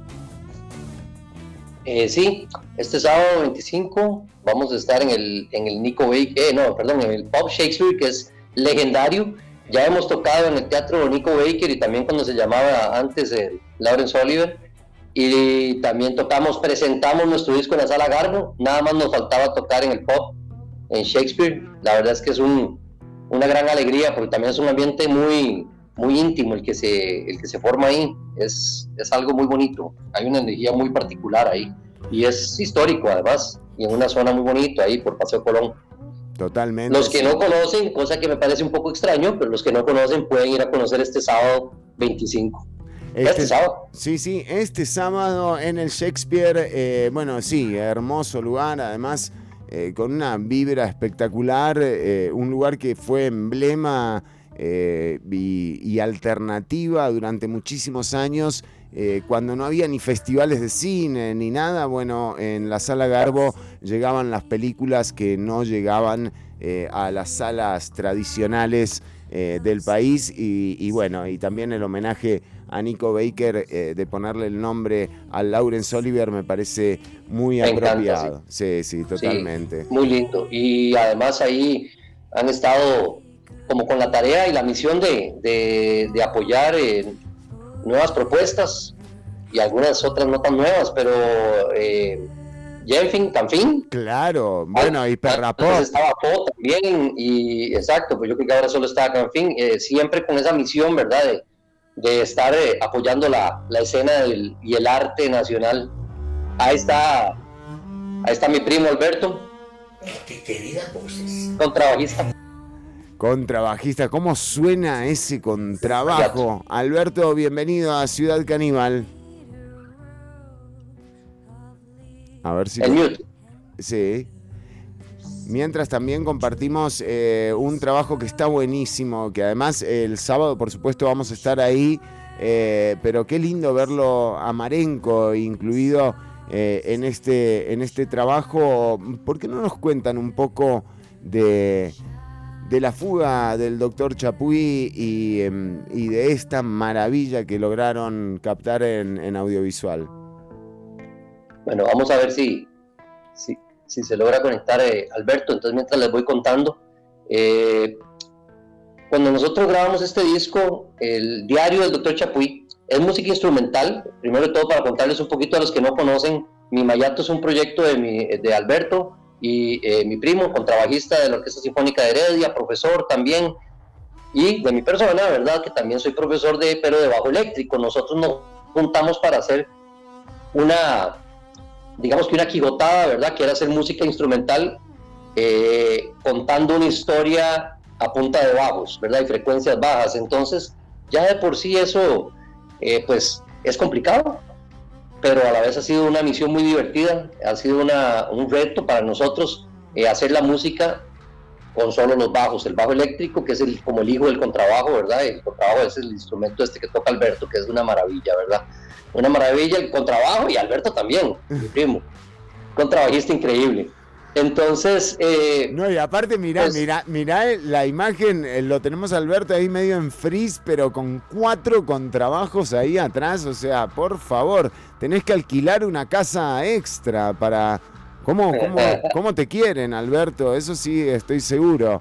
Eh, pero seguí, Abel, eh, contándonos, porque sí, eh, para que la gente entienda que es Mi Mayato, que lo podés encontrar en Spotify y ahí podés disfrutar un poco de esta aventura que resulta, sí, hacer música con bajo y con percu también, ¿no? Hay, hay, hay varias sesiones en donde la percu está súper presente. Seguinos contando, Abel mucho de la percusión la, en el disco, la, percusión es generada principalmente por el, por el contrabajo de eh, Alberto era baterista, bueno, es baterista de, nacimiento, por decirlo así, y, pero él entonces golpea el contrabajo y todos los sonidos son generados de esa manera. Eh, ya ahora en vivo hemos recurrido a un gran amigo, David Vargas, que es percusionista, eh, entonces ya le mete un poquito de percusión electrónica y percusión también orgánica y eh, David Vargas de la del linaje de los Vargas, de los tapados Vargas y, familia, ¿verdad? Que son Qué familia, ¿no? Qué familia los Vargas, ¿eh? Y David le ha aportado algo muy bonito, eh, especialmente en vivo, eh, para nosotros ha sido como un gran amarre, un gran compañero ahí en la, de, para el dúo, ahora ya es un trío. Entonces, Además, nosotros a David lo disfrutamos eh, en la banda del programa en vivo, que era el baterista de la banda y, también muchísimo cariño. Eh, por él y por su familia además. Eh, pero bueno, estamos... también decía, esto es un tema musical, pero ustedes, y vos lo mencionaste al principio, la idea de ir eh, hilvanando historias eh, en torno a estas composiciones, ¿no? Sí, lo, lo- lo que pasa es que, bueno, lo que les contaba es que cuando, cuando empezamos a trabajar en esto, a- eh, la música instrumental nos va como pintando ideas. Entonces, por ejemplo, está la música que a veces recrea una historia, pero como en el cine, por ejemplo, que te dan una película, un guion y tratas de musicalizar eso. A nosotros nos pasó al revés, comenzamos a tocar la música y comenzó a fluir y nos venían las imágenes a nuestra cabeza. Entonces nosotros decíamos, esta canción, la primera canción que se llama La fuga del Doctor Chapuy, le pusimos así porque cuando, cuando la componíamos eh, sentíamos que era una persecución, que algo estaba pasando, ¿verdad? Pero a la vez era un poco algo loco. Y ahí, de ahí partió la semilla para toda esta historia. Entonces digo, no, qué bueno, la música nos está, nos está dando las ideas. Y yo comencé a escribir unos textos, un texto para cada canción, eh, de, la, de todas las canciones del disco, y al final forma lo que es la, eh, el, pues el disco que se llama El Diario del Doctor Chapuy, y los textos también. Entonces después entramos ya a hacer eh, videos que fue algo como que eh, empezó así como hagamos un video, pero de repente ha sido algo como que nos ha apasionado mucho y que eh, ayuda a ilustrar esas, esas, eh, esa música, ¿verdad? Y esa historia del diario del Dr. Chapuy. Y el, y el más indicado para nosotros fue Álvaro Marenco, que se apuntó, eh, bueno, él era así, era... eh, No, la no, es no que existía. también recordarlo, ¿verdad? Totalmente. Eh, para Álvaro no, no- no existía el no. Eh, creo que, que si algo pudimos aprender de Álvaro, quienes lo gozamos en tiempos, eh, digamos, aunque sean muy cortos, era que una, era una persona más que generosa eh, con su talento eh, y con, y con Increíble. su compromiso, ¿verdad? Perdón.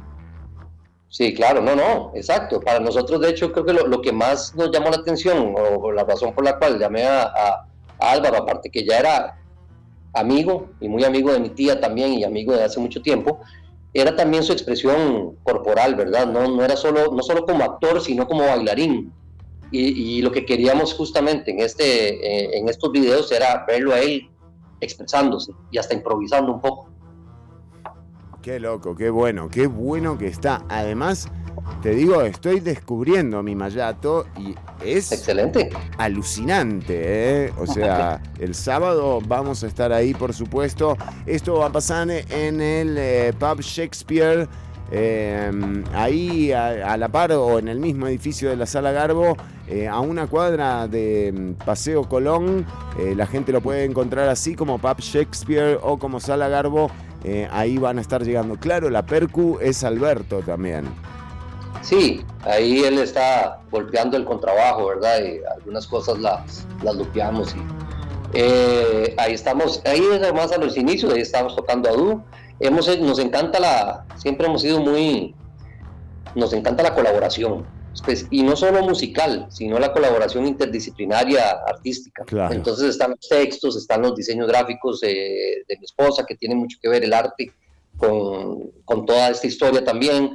Hemos tenido pues, bailarines en los conciertos, hemos tenido, eh, eh, bueno, de, ahora un poquito cinematográfico también. Entonces es algo que, que para nosotros es esencial.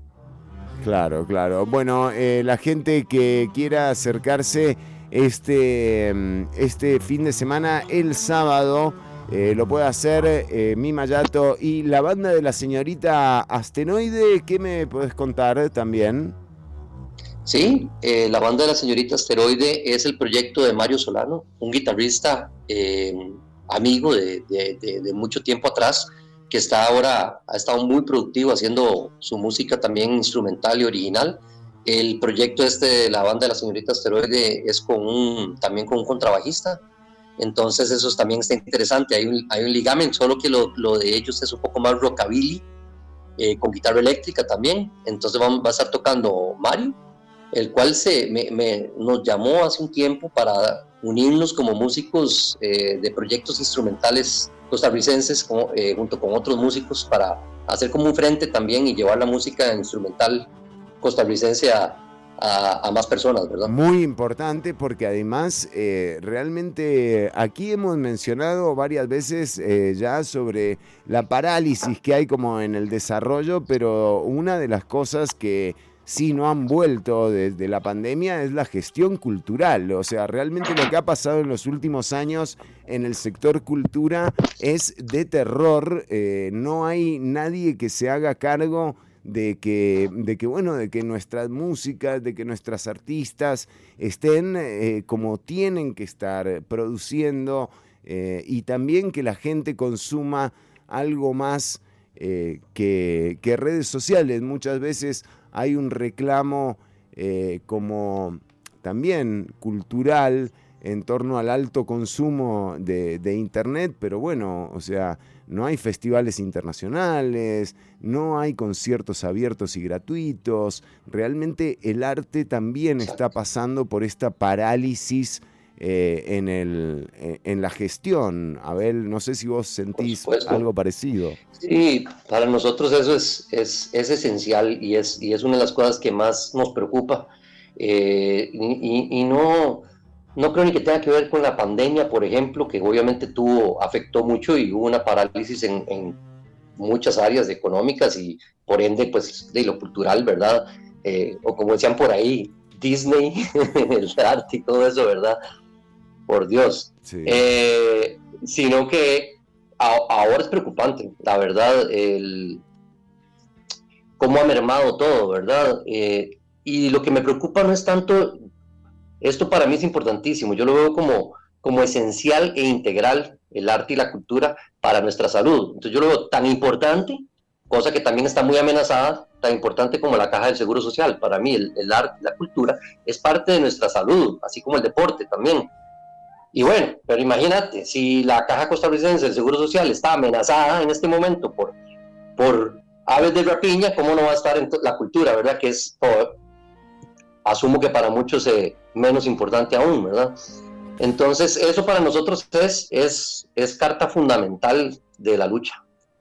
Claramente sí. Eh, Perdón, y una cosa, eh, eh, le iba a decir Chironi, le iba a decir Cheroni por el Che. Hay una cosa muy importante que también nos preocupa. A mí no me, no me preocupa tanto. A ver, no nos preocupa tanto nosotros mismos, ya nosotros estamos grandes y ya vamos para, ya, ya vamos de bajada, hay que ser realistas. Total. Eh, eh, eh, la verdad, a mí lo que me preocupa es los chiquitos, eso es lo que me preocupa, los chiquitos, la juventud, o sea, y más ahora con la seguridad y con todo como está, cualquier cosa que se recorte en cultura, para mí va en detrimento de, de, la juventud, de la infancia y por ende de la seguridad y de todos los peligros que hay en la calle, ¿verdad? Eso es lo que me preocupa, no es que si tengo, si voy a tener más chivos o menos chivos, si, voy a tener, si hay un festival bonito para asistir, no, no, no, es que no es eso, o sea, es, es, es un problema de raíz más serio y más fundamental. Claramente, Abel, de hecho uno eh, lo ve porque, bueno, siempre ha estado cercano al, al mundo del arte, eh, sin ningún talento, pero sí como público, como audiencia. Em, cuesta ahora cada vez más encontrarse con espacios abiertos, plurales, ¿no? En donde eh, haya la posibilidad, por ejemplo, de entender que hay músicos que hacen música instrumental costarricense y que hay una banda, viste, de bajos. Eh, eh, quiero decir, esto culturalmente tendría que estar trascendiendo, tendrían que estar montándose los escenarios ahora con el verano, eh, pero no, viste, no, no, no, pasa nada realmente. Creo que ese letargo también mm, tiene que ser parte del reclamo. por eso, en buena hora que, que, siguen tomando espacios y que hay un lugar como, como el Shakespeare que cuenta con gente con la experiencia, ¿no? Como Jenfin, en su, momento, en su momento Perra Pop, eh, como para que la gente disfrute realmente un chivo, ¿no? O sea, que suene bien, que esté bueno el lugar, que haya gente copada eh, y que la propuesta eh, te mueva un poco del asiento. Eso es lo que proponen. Sí, exactamente. Que mueva, que mueva, fibras emocionales, que, te ponga a pensar de alguna manera. El, entrete- el entretenimiento es, es, es bueno, es bonito también. Y también salir a bailar, salir a eh, divertirse, todo eso, pero también que haya un mensaje también, que haya algo de crítica, ¿verdad? También que haya un. Que, vaya más allá, un poquito más allá. Esto ofrece Mima Yato y la banda de la señorita Asteroide. Eso es el sábado 25 de noviembre. La preventa está en seis rojos en el nicobaker.com, Nico Baker, pu- elnicobaker.com. El eh, chivo empieza a las 8 y 30. Esto pasa el sábado que viene y podés ir a echarte un muy buen concierto, además con la proyección del cortometraje Hotel Chapuí. Abel Gayer, un placer tenerlo acá en el programa. No, muchas gracias, Fernando. Es un, es un espacio pequeño ahí en, en el pub, entonces también hay que ir a, hay que ir por esa preventa, pero hay que irse ya, de una vez, al nicobaker.com, el Nico Baker. Eh, y no, muchas gracias, más bien, gracias por el espacio. Vamos a estar eh, presentando ese, ese cortometraje también, que es un, un estreno, un preestreno, por decirlo así. Eh, es, la canción se llama Hotel Chapuy, era una canción de 20 minutos, la dirigimos Salvador Cortés y yo. Y pues la pieza duraba 10, pero al final lo que hicimos fue separar, la, la canción es dividida en cinco partes, en cinco movimientos. Hicimos los cinco videos, pero después mucha gente nos decía, ¿por qué no hacer? Bueno, igual lo habíamos pensado también, pero la gente nos impulsaba también de que por qué no los uníamos. Entonces, lo, lo uní Claro, unieron esto en, en lo que vamos a estrenar ahora, los cinco movimientos, se llama Ah, buenísimo. O sea, se, se echan el setlist completo de los cinco. Buenísimo. Bueno, bárbaro. Eso del cortometraje y después, de- y después del, del cortometraje pues vamos con el concierto, obviamente, que ya es una vibra, una energía diferente. Bueno, bárbaro. Imperdible este sábado en el pub y restaurante Shakespeare a partir de las 8 y 30. Mima Yato y la banda de la señorita Asteroide con la proyección del cortometraje Hotel Chapuí. El chivo empieza a las 8 y 30. Es cierto lo que dice Abel, el lugar no es gigante, así que vayan por las entradas que están en preventa en elnicobaker.com. Escuchemos esto que es Mi Mayato, la fuga del doctor Chapuí. Ya venimos con el cierre del programa. Abelito, un abrazo. Muchas gracias.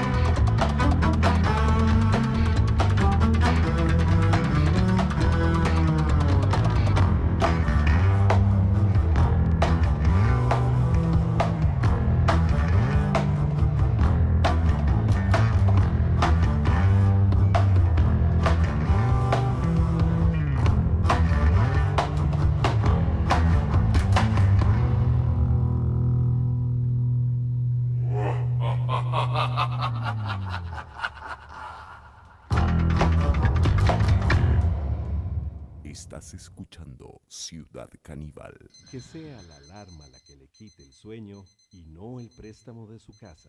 Compre su casa o lote con el estrés más bajo del mercado. Inicie hoy mismo su plan con el sistema de ahorro y préstamo del INBU. Primero, usted ahorra un 25% aproximado del plan y luego el INBU le presta el 75% con una tasa fija del 7% anual para que pague siempre lo mismo durante todo el préstamo. Conozca más en inbu.go.cr. INBU.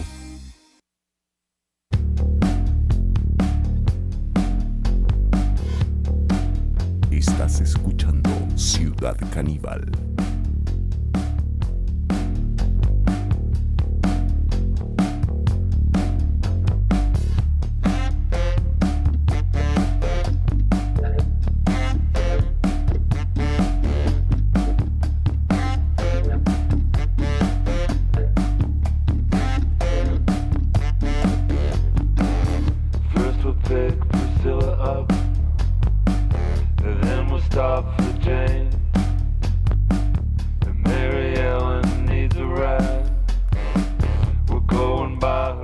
Bueno, vamos llegando al cierre. De... Bueno, arrancamos con. no, Aries. se tiene que poner, me parece, los te bien. No, chileno, estoy todo bien. ¿Sí? Le salió, me salió una voz como de un conocido suyo. No sé qué pone. Eh, Chirone arrancó con Acuario. Sí. Pero ya tenemos que tener. La señora de Purral no viaja. Pero no sé si tenemos tiempo, Ortuño, ¿eh? La señora de Purral no viaja. No, pero sí nos dicen que sí. Ah, Sí tenemos tiempo, Ortuño. Vamos, por favor, con el vistazo sobre el pronóstico horoscopal. ¿No? ¿Está bien dicho? Horoscopal, qué, qué bien que suena esa. Qué palabra, linda palabra. ¿eh? Yo siempre dije, la quiero usar un día, pero que quede bien. Y fue Vamos con el horoscopal, más adelante vamos con el horóscopo, porque hoy es. El horroróscopo. Horroróscopo. Ese a ser mañana. Hoy quiero ser. Vamos a ir con lo que está todo bien. Está todo bien, Ortuño, está todo re bien, ¿eh? Entonces, eh, es un empe- ¿cuánto tiempo tengo, Chironi? ¿Un minuto? Media hora. Ah, bueno. Algunos cambios que experimentarán los signos al comenzar el 2024 están relacionados con viajes. Ah, mira. Estos pueden ser cortos, San Ramón, San José, Alajuela, Cartago, qué sé yo. Sí, Granadilla, qué sé yo. Puede ser. Eh, pero también hay cosas, intercambios culturales, Sí. eh, temas de negocios, esparcimientos. Vamos a viajar. El 2024 Vamos a viajar. es, es un año de viajes, Chironi. Qué lindo, Ortuño, me gusta, ¿eh? Empezamos con los arianos, justamente eh, ellos experimentarán algún viaje. justamente lo que acabo mirá, de decir. Qué loco, Claro. ¿eh? Pero eh, también se replantearán sus objetivos personales a largo plazo. Muy bien, eso Este es, es signo, hora. eh, arriesga para conseguir resultados positivos, pero deberá poner atención en las relaciones interpersonales. Sí, ¿eh? Algunas llegarán a su fin, eh, sí. pero a veces está bien, ¿no? Cuando termina una cosa empieza la otra. Así como uno puede actuar una muerte, uno puede actuar el fin de una, la muerte de una relación, por ejemplo. Por supuesto, todo se puede actuar, Tirani. Todo, absolutamente todo lo puedes actuar. Bueno, muy bien, para la próxima, ¿eh? se lo pido. Incluso puedes actuar un signo que no sos. Ah, sí. O sea, uno puede, uno siendo cáncer, se puede hacer pasar, qué sé yo, por un Virgo. Y para, para la actuación es fundamental. Vos tenés que saber. eh, todos los, todos el, los. el personaje de qué signo es y ponerle las características del signo. Muy bien, Ortuño. Son tips que estamos Son tirando. tips que estoy dando, exacto. Te voy tirando. Gratis, ¿eh? Gratis, sí. Gratis. Eh, seguimos con Tauro. Sí. Este signo de tierra tendrá en el 24 un crecimiento personal, sobre todo a nivel espiritual. Sí. Con- si buscabas a nivel económico, será otro año. Pero bueno, a nivel espiritual siempre es interesante. Claro, Júpiter ¿eh? Te tocó el espiritual. Y bueno, hay que remar. Otro año. Hay que remar. Pero mira, Júpiter visita la casa astrológica. Ah, bueno, hay que estar Entonces, ahí. eso te trae abundancia y energía para nuevos proyectos. Bien, Tauro. Acostúmbrate a salir de tu zona de confort, Tauro. Sí. Géminis. Los geminianos comenzarán el 24 con la Acostumbrate- retrogradación, a... de Mercurio en Sagitario. Ajá. Ah, mire, me están preguntando acá, un Sagitario nos dice, soy Sagitario Pablo Jarquín y cumplo el Sagitario. sábado 25 de noviembre, o sea, el sábado. Urgente. Oh, Necesitamos adelantado. un, abrazo, Pablo, feliz cumple. Eh, ¿qué le- Sagitario. Sagitario, decir, para Pablo Jarquín. eh, los aventureros del zodíaco, así lo llamamos nosotros Sí, a los de Sagitario. Sagitario. Eh, su, regente, su regente Júpiter pasará por Tauro, lo que los hará pensar en proyectos sólidos para un nuevo año. Los sagitarianos deberían pensar bien las cosas antes de actuar, Sí. sobre todo tener cierta planificación Sí. ante algún improvisto. Buah. O sea, planifica, vas a tener proyectos sólidos. Júpiter pasa por Tauro, mandale saludos. eh, ¿Qué seguimos? Cáncer para nosotros, Fernando. Ay, ese quería escucharlo, ¿eh? ¿Eh?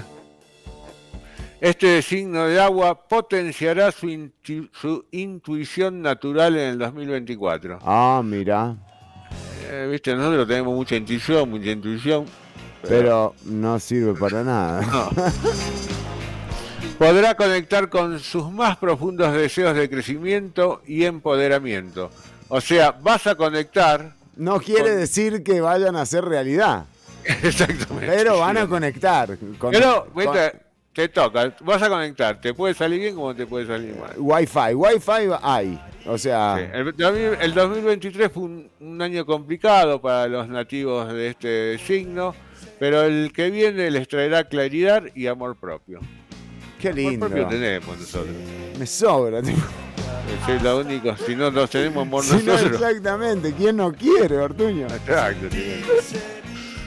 Eh, no sé si sigo o si lo dejo para la próxima semana. No, por favor, terminemos. Hay gente esperando que terminemos. No Ah, vamos bueno. a excluir. Tauro, Géminis ya lo dije, ¿no? Sí. Eh, Cáncer lo dije, Leo. Sí. Los Leos recibirán el 24 llenos de creatividad y claridad en sus proyectos personales. Bien, Leo. Pero tienen que seguir aprendiendo a escuchar a los demás y colaborar en metas grupales. Ah, eso Leo le siempre gusta. sí. Leo Sí, era ¿viste? así. Pero Leonel. de esta manera podrán alcanzar un sano liderazgo Sí. que te permitirá triunfar en cualquiera de tus pasiones. Wow. O sea, escuchando, escuchando, ¿no? Escuchando a los demás. Es así. Oh, Chironi, dejemos todo para la semana que viene. Bueno, muy bien, se les juntó. Porque me, quedé, me quedé sin batería en la computadora. Bueno, nos despedimos, gente. Eh, hasta el próximo lunes, al ser la una del mediodía, cuando nos encontremos nuevamente con otra emisión de Ciudad Caníbal. Hay un montón de mensajes de la audiencia. A Flor, a Paola, a Jeffrey. Em, sí, Ah, la- tengo un mensaje para Jeffrey, la camiseta de los Leones de Ojolchal. eh, van a estar, la reciben allá el 12 de diciembre, o sea que quizás para las fiestas tengamos la Para Navidad, de Jeffrey. Para Navidad, Jeffrey tiene la camiseta.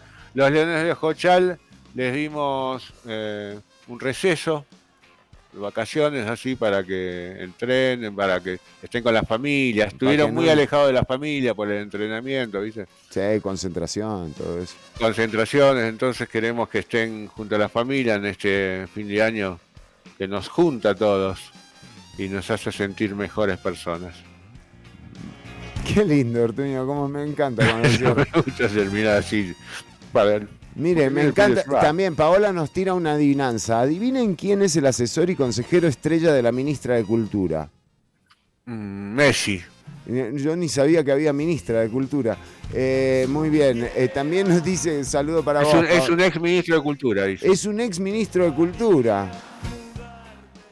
Bueno, pero capaz que la ministra es Leo y no escuchó el programa de hoy y no sabe que lo tiene que escuchar, o no sé, no sé. Algo está pasando igual, ¿eh?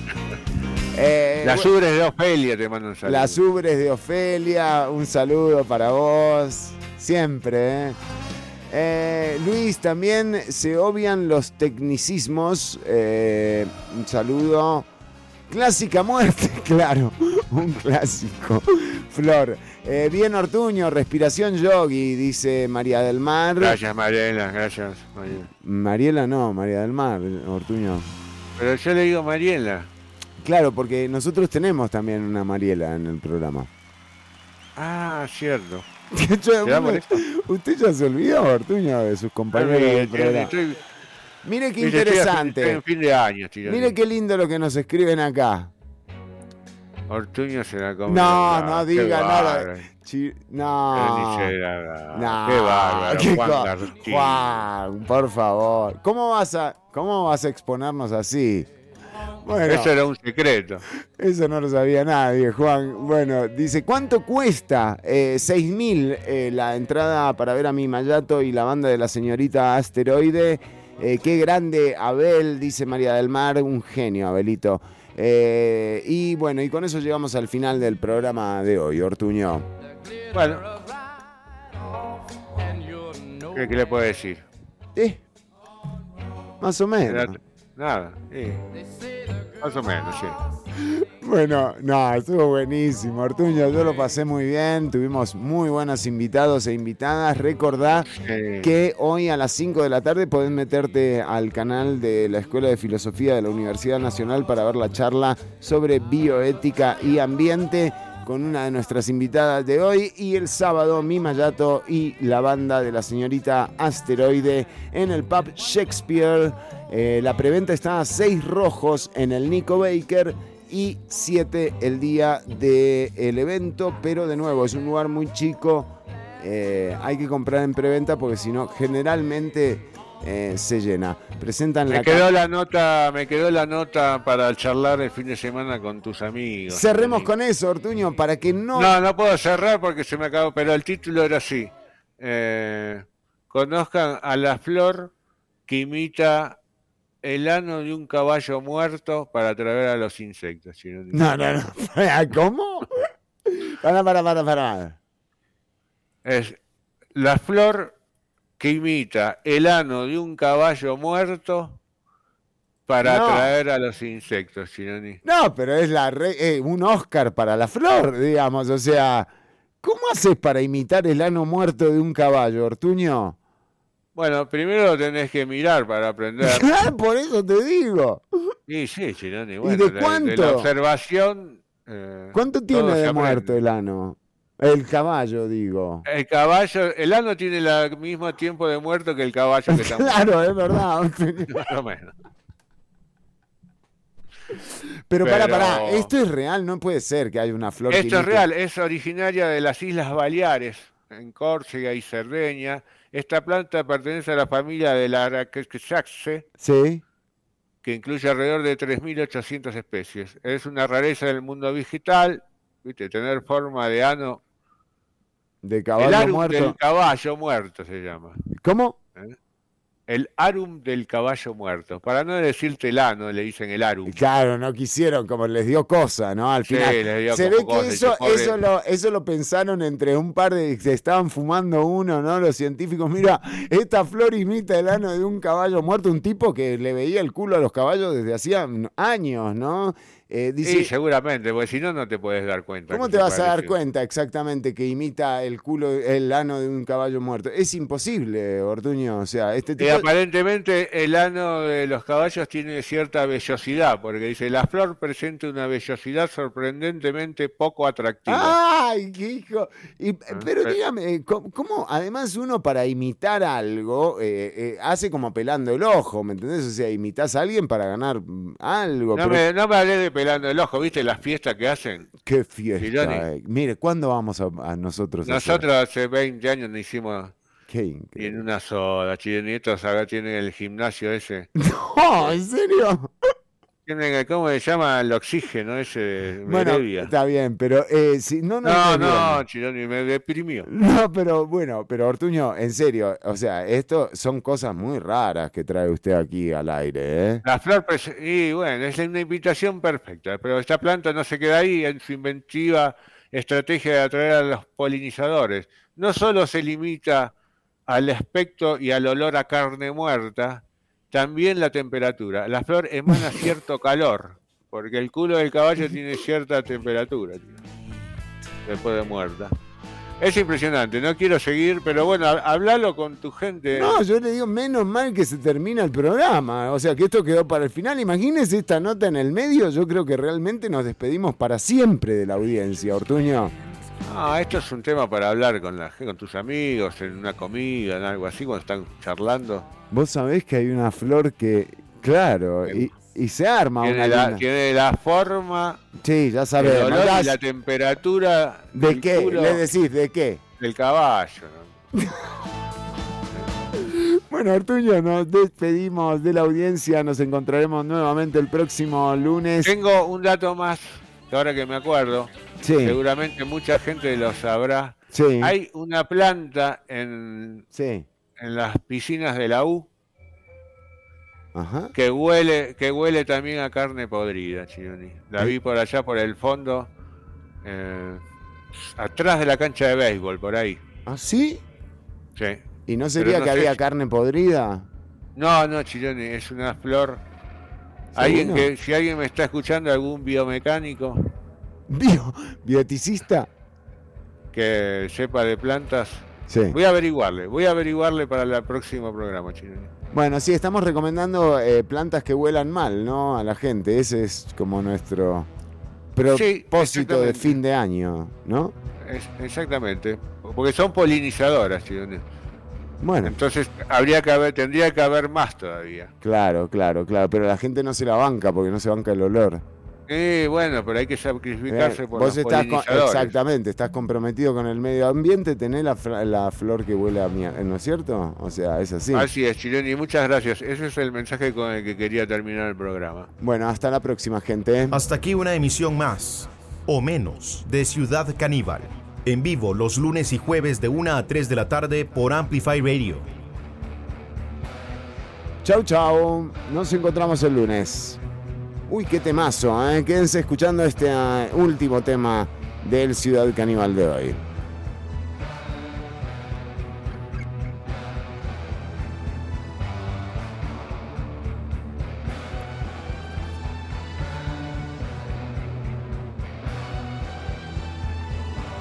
La señora de Purral no viaja.